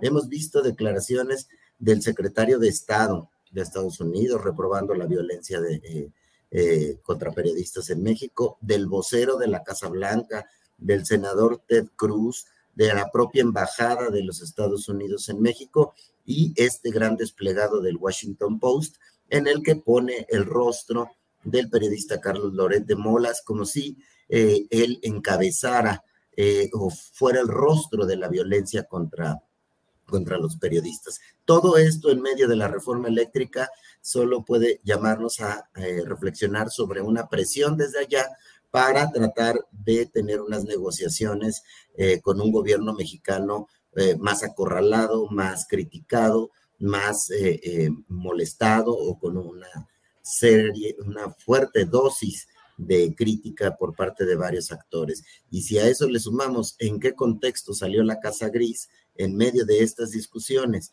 y le agregamos que el financiamiento abiertamente de la plataforma periodística que impulsó la Casa Gris, viene ese financiamiento, más de 20 millones de pesos del Departamento de Estado, de organizaciones vinculadas al Departamento de Estado y a eh, el Congreso estadounidense, en el caso de NED, en el, en el caso de la organización NED, y USAID en el caso del Departamento de Estado. Entonces, llama poderosamente la atención ese activismo de los Estados Unidos en nuestro país para empujar condiciones de la reforma eléctrica justo cuando están terminando las mesas de, conversaciones del Parlamento abierto en el Congreso mexicano, Julio. Bien, gracias Salvador. Jorge Meléndez, ¿qué, ¿qué opinas sobre este tramo en el cual estamos caminando? Ya cierra el tal Parlamento abierto, em, la presencia constante del embajador de Estados Unidos, llega un subsecretario de Estado que permanecerá aquí en México hasta el jueves. ¿Cómo ves todo este panorama, Jorge? Pues eh, es un buen análisis, Salvador, como siempre, pero yo recuerdo aquella famosa frase de la zanahoria y el garrote. Nunca seremos buenos vecinos en los Estados Unidos, ni siquiera en la famosa época de Vicente Fox y Jorge Castañeda, donde querían que hiciéramos un acuerdo muy bueno para nosotros ni demás, siempre seremos, aunque ellos digan que no, su patio trasero. Y desde luego, este señor Ken Salazar, a veces por ser muy activista, dice una cosa y a la ocasión siguiente se contradice. ¿Quiere decir que no sabía lo que decía? Bueno, es que también la situación en el mundo en el asunto de la energía está verdaderamente complicado. En España les han subido 500% el pago de la luz. En California hubo también un aumento increíble de la electricidad. En zonas de California, apagones. Y luego tenemos para que de una vez esto llegue a ser un cóctel muy raro y muy insaboro, el caso de Ucrania, en donde ahora ya estamos a 100 millones de dólares, a 100, dólares, perdón, millones, ¿no? A 100 dólares el barril. Y según los reportes, pues llegará a 120 el barril de petróleo. Este es un combustible que obviamente eh, contamina. Quiere decir que entonces los Estados Unidos ya no lo van a usar. No, al contrario, van a seguirlo usando y van a tener interés en que México incluso desarrolle algunas cosas que no ha desarrollado eh, aquí, como el fracking, y que ellos ya lo hacen en Estados Unidos, no importando la polución, la contaminación, la desertificación que haya en muchos lugares. Como siempre, Estados Unidos es el maestro que dicta la cátedra y todos tenemos que aceptar sumisamente sus órdenes. Ahora, tú dices en tu columna de hoy que pues todas las empresas están en contra de esta reforma, pero que aplaudieron y apoyaron y elogiaron la reforma de Peña Nieto eléctrica porque se favorecieron de ella, pues no fueron al Parlamento abierto. Y luego van a decir que no se les da oportunidad para tener una serie de posiciones y negociaciones y puntos de vista y acuerdos con el gobierno. No, se les dio posibilidad de decir lo que quisieran, no fueron, pero también del otro lado me parece que sí debería de haber una reflexión de los legisladores para no hacer lo que han realizado, no quitarle ni una coma a un proyecto presidencial. Estamos en una situación muy complicada, no solamente en México, por esta reforma eléctrica que debe de ser a favor del país, no como la de Peña Nieto a favor de las empresas, pero sí tenemos que ver con cuidado. Y sobre todo preservar lo del litio, que es lo que más le interesa, creo yo, no solamente a Ken Salazar, sino a, a los que vienen una y otra vez, porque no es el único, el próximo visitante de Estados Unidos que va a estar aquí varios días. ¿Para qué? Pues para cabildear seguramente eh, con empresas y con legisladores y con personajes que están muy cerca de Estados Unidos, sino para hacerle la mayor presión al gobierno de López Obrador y tratar de que pues nada de lo que él quiere, que es que tengamos una situación, porque desde el principio se dijo, no se trata de nacionalizar todo, sino hay una cláusula en donde se les da una buena cantidad a los privados. Bueno, a lo mejor quieren todavía más de los que se les da. Y ese es el estilo afloja que vamos a ver en los próximos días y que no vimos en el Parlamento. Como los empresarios no quisieron entrarle, pues ahora mandan a su procónsul para ver si nos hace manita de puerco y se puede ceder en algunas cosas. Gracias, Jorge Meléndez. Em, les comento a ambos que eh, está la información ya de que eh, ha sido la Suprema Corte de Justicia ha echado abajo el delito de ultrajes a la autoridad en Veracruz. Si quieren, ahorita lo comentamos en otra ronda, pero por lo pronto, Salvador Frausto, ¿cómo has visto, cómo has visto que ha ido evolucionando el tema de las acusaciones contra Julio Scherer? Del la vestimenta respetable que tenía como consejero jurídico, la gran influencia al oído del presidente López Obrador y la capacidad de llevarle temas para que los firmara porque él era el consejero jurídico, pues ahora se siguen complicando las acusaciones y lo pintan de una manera muy negativa. ¿Qué opinas de esa evolución del caso Cherer, Salvador Frausto? Eh, es, es interesante porque el que acusa Juan Collado es el, jefe de la gran mafia de los abogados, encarcelado eh, en estos momentos. Juan Collado es el que aporta la información de que supuestamente Julio Scherer y otros eh, abogados se dedicaban a extorsionar eh, personas que tenían acusaciones ante la UIF o ante la Fiscalía General de la República pero el acusador es el gran rey de la mafia de los, de los abogados.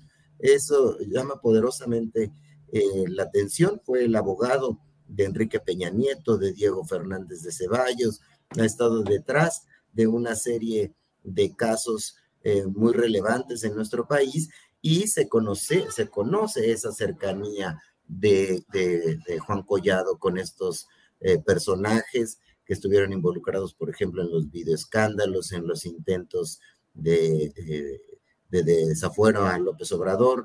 Y em, entonces tenemos este acusador que eh, supuestamente tiene pruebas de que fue extorsionado por abogados cercanos a Julio Scherer. Eh, ya reacciona Julio Scherer ayer y también Santiago Nieto, ellos niegan em, detener expedientes a cambio de, cuestiones de extorsión y sin duda es un asunto que debe ser investigado, está en manos del fiscal Alejandro Manero, pero pues estamos frente a un, una disputa de eh, mafias poderosas que tienen que ver con esos recursos eh, muy grandes que llegan a ser los abogados que defienden a los eh, empresarios o a las personas que llegan a involucrarse en delitos en delitos graves, pero pues son serias las acusaciones de extorsión.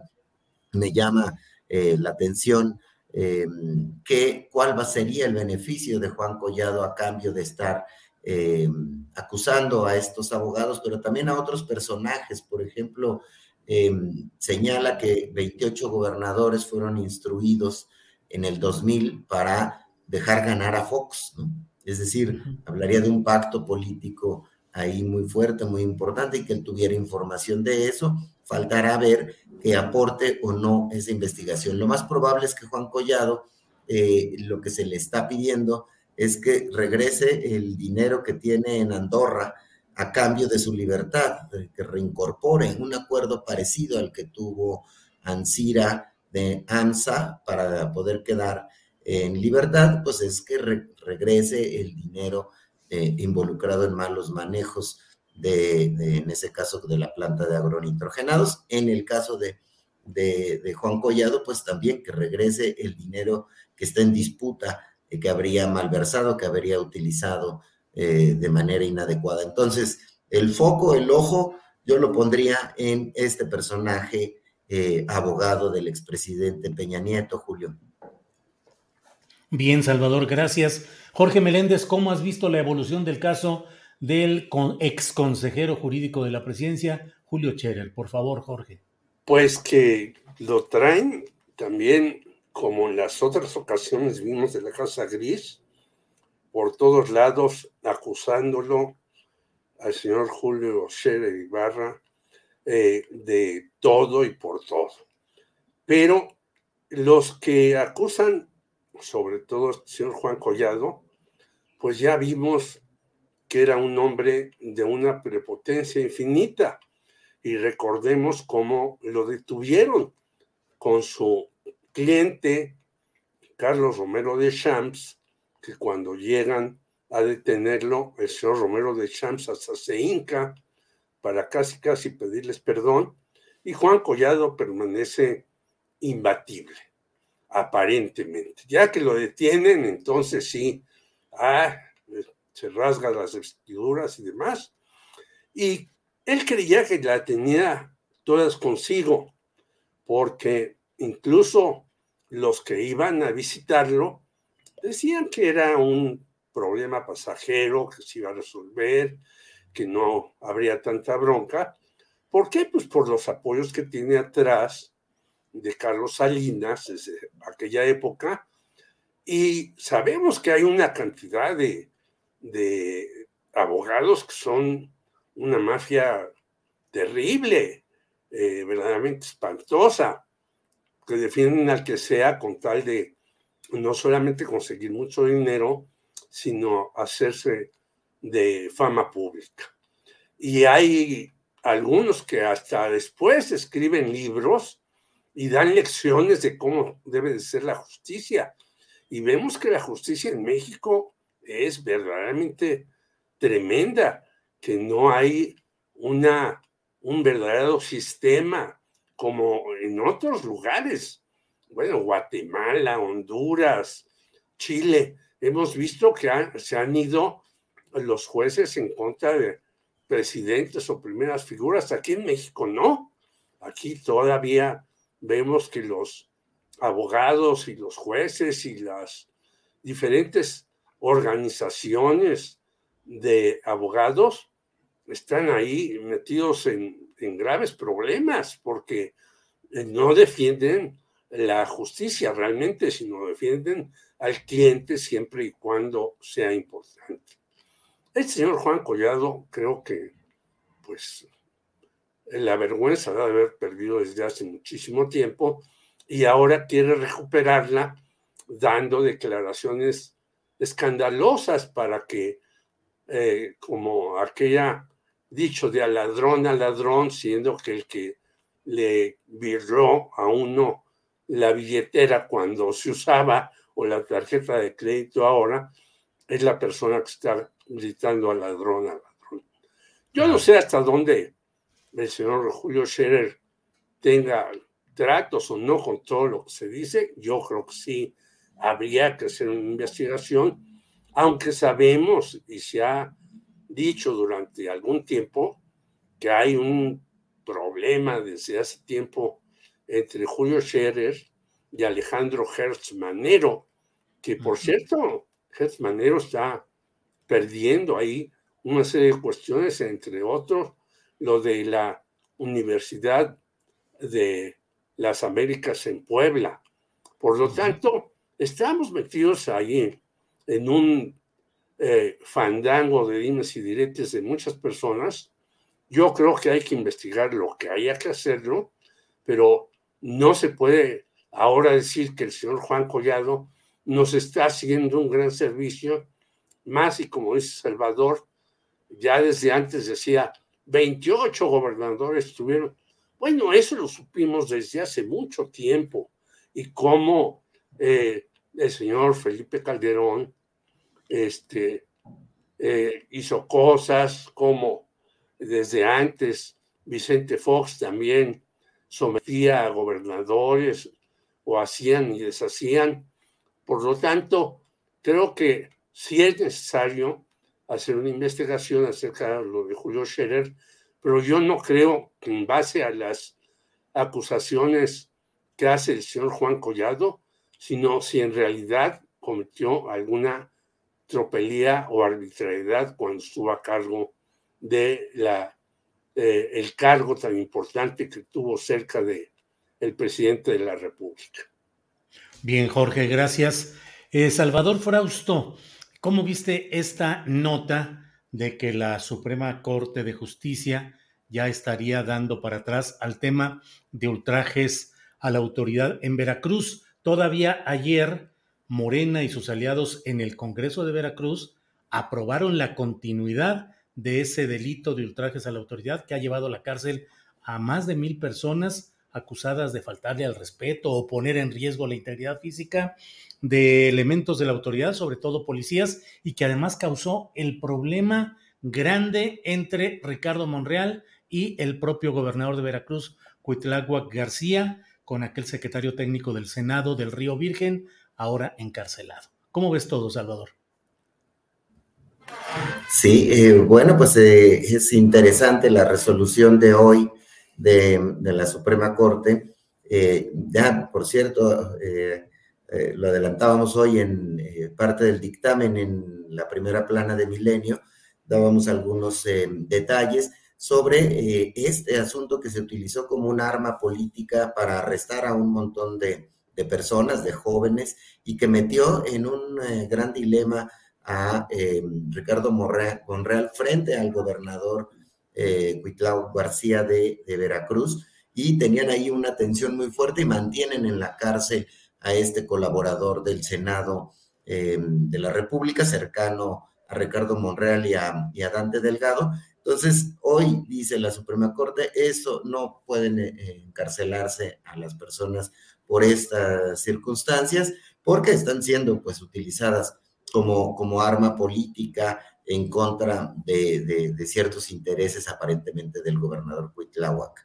eh, García. Entonces, sí va a ser interesante porque muchas de esas personas acusadas van a poder solicitar salir de prisión y, eh, y no va a haber justificación para que puedan mantenerlas ahí. De fondo, el telón de fondo es esta gran mm, disputa entre el ala de Morena más cercana al presidente López Obrador y el, ala donde se está tratando de, eh, donde se está posicionando Ricardo Monreal, que ahí eh, está tratando de tener un hueco, un espacio fuerte y por lo que vemos, eh, pues esta tensión va a seguir en las próximas semanas y en los próximos días, Julio. Bien, gracias, Salvador. Jorge Meléndez, ¿cómo ves ese delito de ultrajes a la autoridad que ha defendido con tanto denuedo el gobernador de Veracruz, Cuitláhuac García? Ayer envió una carta a los ministros de la Suprema Corte de Justicia, dijo que crearían un vacío legal y dejarían en una virtual indefensión a servidores eh, eh, públicos, a autoridad. Yo un poco jugando con las palabras decía, pues es que el delito en México no es ultrajes a la autoridad, es ultrajes a la sociedad que han cometido durante tanto tiempo las autoridades. Pero en fin, ¿cómo ves el tema y la resolución de la Corte, Jorge? No, pues coincido totalmente contigo. A nosotros, cuando en 68 gritábamos sal al balcón o a Díaz Ordaz, bueno, se nos fueron encima. Y después por eso hicimos la manifestación silenciosa. Pero yo creo que si hay ultrajes, son de las autoridades a los ciudadanos. Y a veces los ciudadanos pueden expresarse incorrectamente, yo diría. Bueno, pues había que reconvenirlos y decirle, oiga, usted no puede recordarle no solamente a la mamá del gobernador, sino sacudirle el árbol genealógico. Eso está muy mal, es incorrecto, porque es usted eso?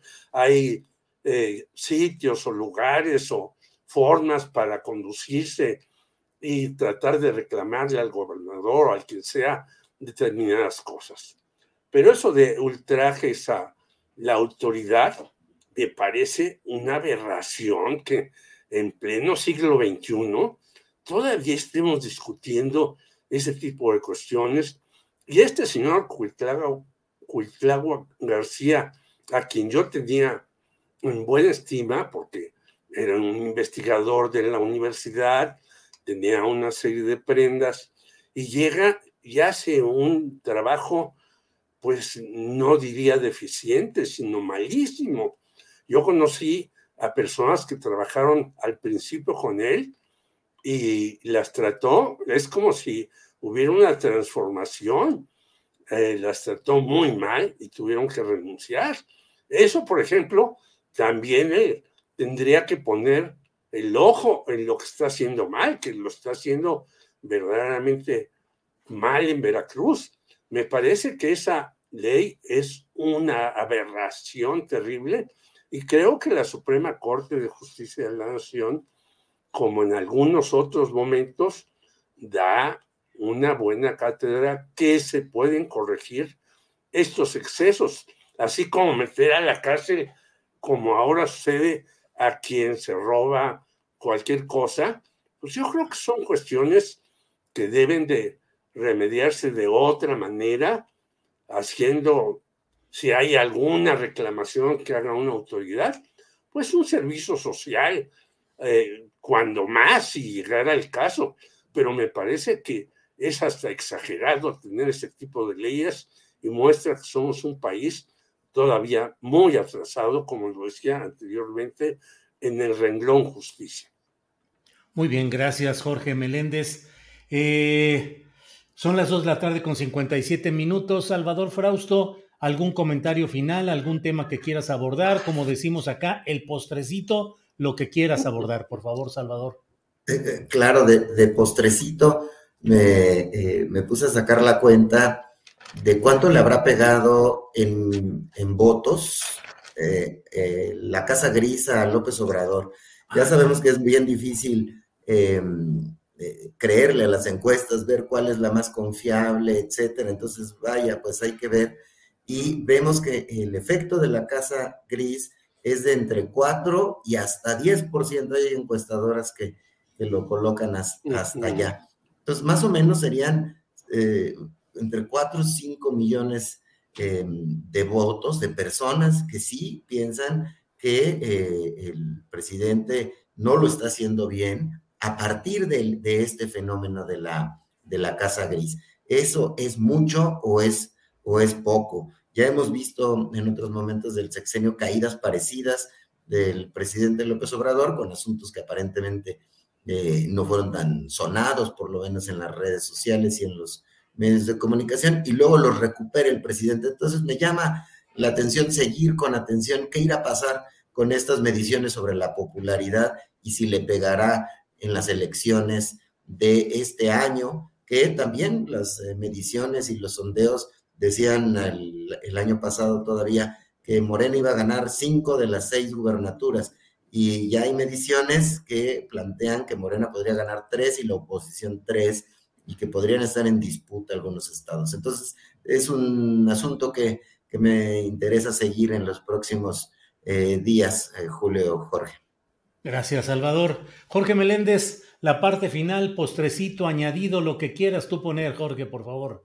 Pues es muy interesante lo que dijo Salvador, pero yo me voy hasta Ucrania, donde el hijo de Biden, Hunter Biden, según algunas cuestiones, eh, era accionista de Buris, Burísimo, una gasera estadounidense hasta el año 2019.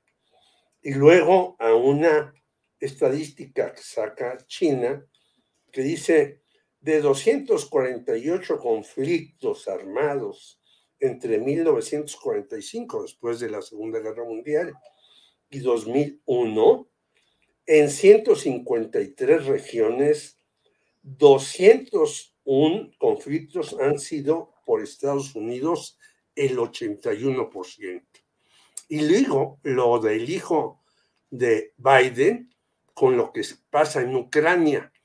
Y yo creo que, como han dicho muchos, en Ucrania hay, así como en México en contra del Obrador, un ataque, no porque yo esté de acuerdo con que el señor Putin invadiera Ucrania, pero hay un ataque desmesurado contra Rusia y a Estados Unidos lo siguen viendo como el arcángel que va a salvar a todo el mundo de todos los demonios, siendo que Estados Unidos, nuestro vecino, que nos mete el hierro cada vez que puede, tiene una parte importantísima en esa guerra por muchos motivos que no podré analizar dado el tiempo, pero cuidado, no hay que irse solamente, así como decía Salvador, de los desplegados en los periódicos estadounidenses, no hay que irse solamente con la información de los Estados Unidos, replicada por los medios en México, sino hay que tener una mayor información qué pasa en Ucrania y por qué es importante la labor que se ha hecho ya de repatriar a los mexicanos que estaban allá y ahora ya están a salvo en nuestro país. Bien, pues muchas gracias Jorge Meléndez. Gracias Salvador Frausto por este lunes 28 de febrero. Ya se nos va el año, ya estamos, estamos consumiendo una sexta parte. Ya llevamos ah, una sexta parte del año. Sí, pero todavía esperemos que no, pero, pero, fíjate nada más. Salvador, gracias. Eh, ¿Qué recomiendas leer en Milenio? Bueno, pues este tenemos eh, la cobertura muy completa sobre la guerra en Ucrania con todas las posiciones. eh, habría que seguirla a través de milenio.com y, sobre, y, Milenio Televisión. Estamos ahí metidos con analistas, con estadísticas, con datos, y pues los invito a visitarla. Gracias. Buenas tarde. Salvador, buena tarde. Gracias. Jorge Meléndez, ¿qué tenemos en la hora del amigo? Pues repetirles estamos lunes, miércoles y viernes de 12.30 a 1 en Facebook y en todas las plataformas buscando periodistasunidos.com y el miércoles tendremos, por cierto, a una señora rusa que es eh, integrante de la plantilla de la Facultad de Ciencias Políticas Sociales, que se llama Tayla Iskan. El miércoles estará en Periodistas Unidos en la hora del amigo, analizando este conflicto, no desde el punto de vista de los sicarios del periodismo que están de acuerdo con Estados Unidos porque de ahí obtienen muchas cosas, sino con una posición analítica, académica y bien cimentada. Ahí los tenemos en la hora del amigo periodistasunidos.com. Muchas gracias, Jorge. Gracias, gracias, Salvador. Adiós, Nos vemos. Adiós, Julio. Nos vemos la próxima semana. Hasta luego. Gracias. Bueno, pues son las 3 de la tarde con 3 minutos de este lunes 28 de febrero y regreso con Adriana Buentello. Adriana, ya estamos de regreso. Ya de regreso para cerrar el programa, Julio. Pues vamos a eh, concluir parte de los, de los segmentos de la conferencia mañanera, porque precisamente lo que comentaba nuestro colega Salvador Frausto sobre las encuestas, pues hay muchas encuestas, incluso en el poll de polls también, en esta encuesta de encuestas también tiene una caída el presidente López Obrador en la aprobación. Sin embargo, hoy en la conferencia mañanera, particularmente por la encuesta de El Universal, que dice, pues cuenta con el 65% de aprobación. El presidente López Obrador Julio aseguró que pues no les ha servido de nada estas campañas en su contra y, e incluso dijo que pues esta, esta encuesta del Universal pues fue vía telefónica, pero las que ellos hacen pues son puerta por puerta y pues tendría un índice de aprobación más elevado. Vamos a escuchar lo que dijo. 65% de aprobación. Después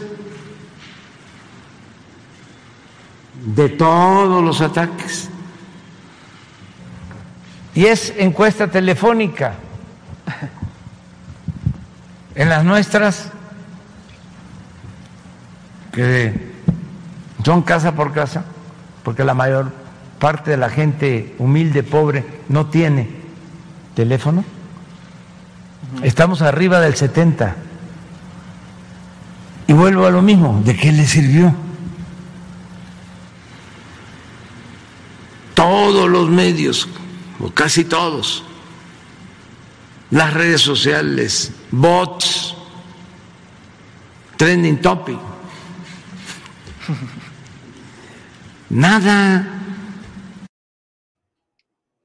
Bueno, pues esto, esto que dijo el presidente López Obrador sobre estas campañas y también comentar, Julio, que hace ah, algún rato ya el, el, canciller Marcelo Ebrard puso en un tuit que México va a plantear hoy en la Asamblea General de las Naciones Unidas el cese inmediato a pues, las hostilidades en Ucrania, el establecimiento del espacio diplomático para resolver el conflicto y el inicio también de la ayuda humanitaria encabezada por la ONU para proteger a la población civil.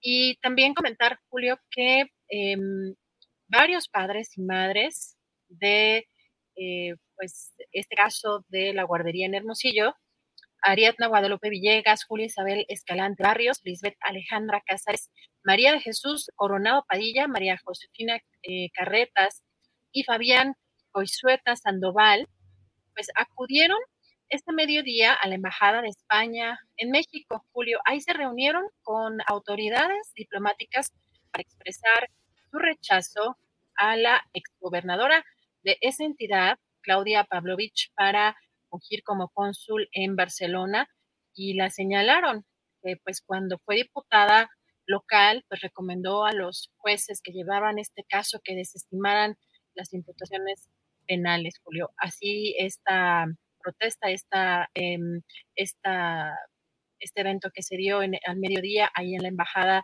de España en México.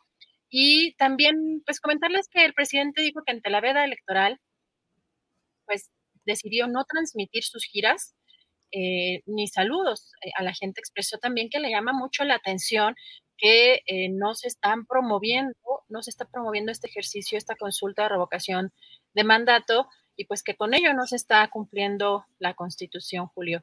Pues esto es algo de lo, de lo más relevante el día de hoy. Sin duda, pues el tema de Rusia-Ucrania pues va a seguir dando en, las, en las próximas horas. Y pues también pedirles que se asomen a la página julioastillero.com y que si tienen oportunidad de donar, ya que somos un programa desmonetizado desde primera hora. Así es, fíjate cómo desde empezando rápido nos desmonetizaron. Y bueno, pues eso que hicimos todo el esfuerzo de un tratamiento muy cuidadoso para tratar de salvar ese tipo de pues de sanciones que impone YouTube cuando tocamos temas que no le parecen adecuados. Pero bueno, seguimos adelante y Adriana, pues a estar atentos y a preparar el programa de mañana, dándole las gracias a nuestra audiencia, a nuestro público, a la tripulación astillero, a ti, a Sebastián Enríquez, Alfredo Hernández Luna, eh, Andrés Ramírez Conejo, que anda descansando, nos da envidia, pero qué bueno, merecido el descanso para Andrés. Y bueno, pues a preparar el siguiente programa, Adriana. Con mucho gusto, buen provecho, muchas gracias por todo, hasta mañana. Hasta luego.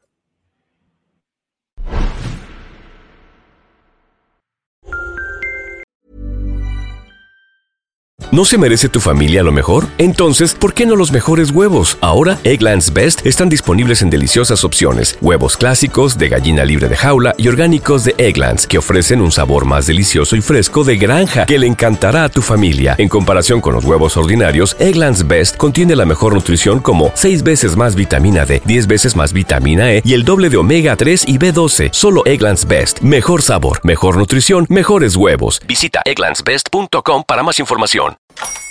Hola, buenos días, mi pana. Buenos días, bienvenido a Sherwin Williams. ¡Ey! ¿Qué onda, compadre? ¿Qué onda? Ya tengo lista la pintura que ordenaste en el ProPlus app. Con más de 6.000 representantes en nuestras tiendas listos para atenderte en tu idioma y beneficios para contratistas que encontrarás en aliadopro.com. En Sherwin Williams somos el aliado del PRO.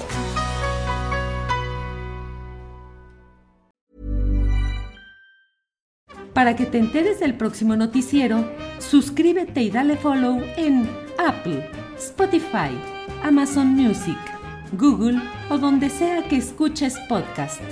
Te invitamos a visitar nuestra página julioastillero.com.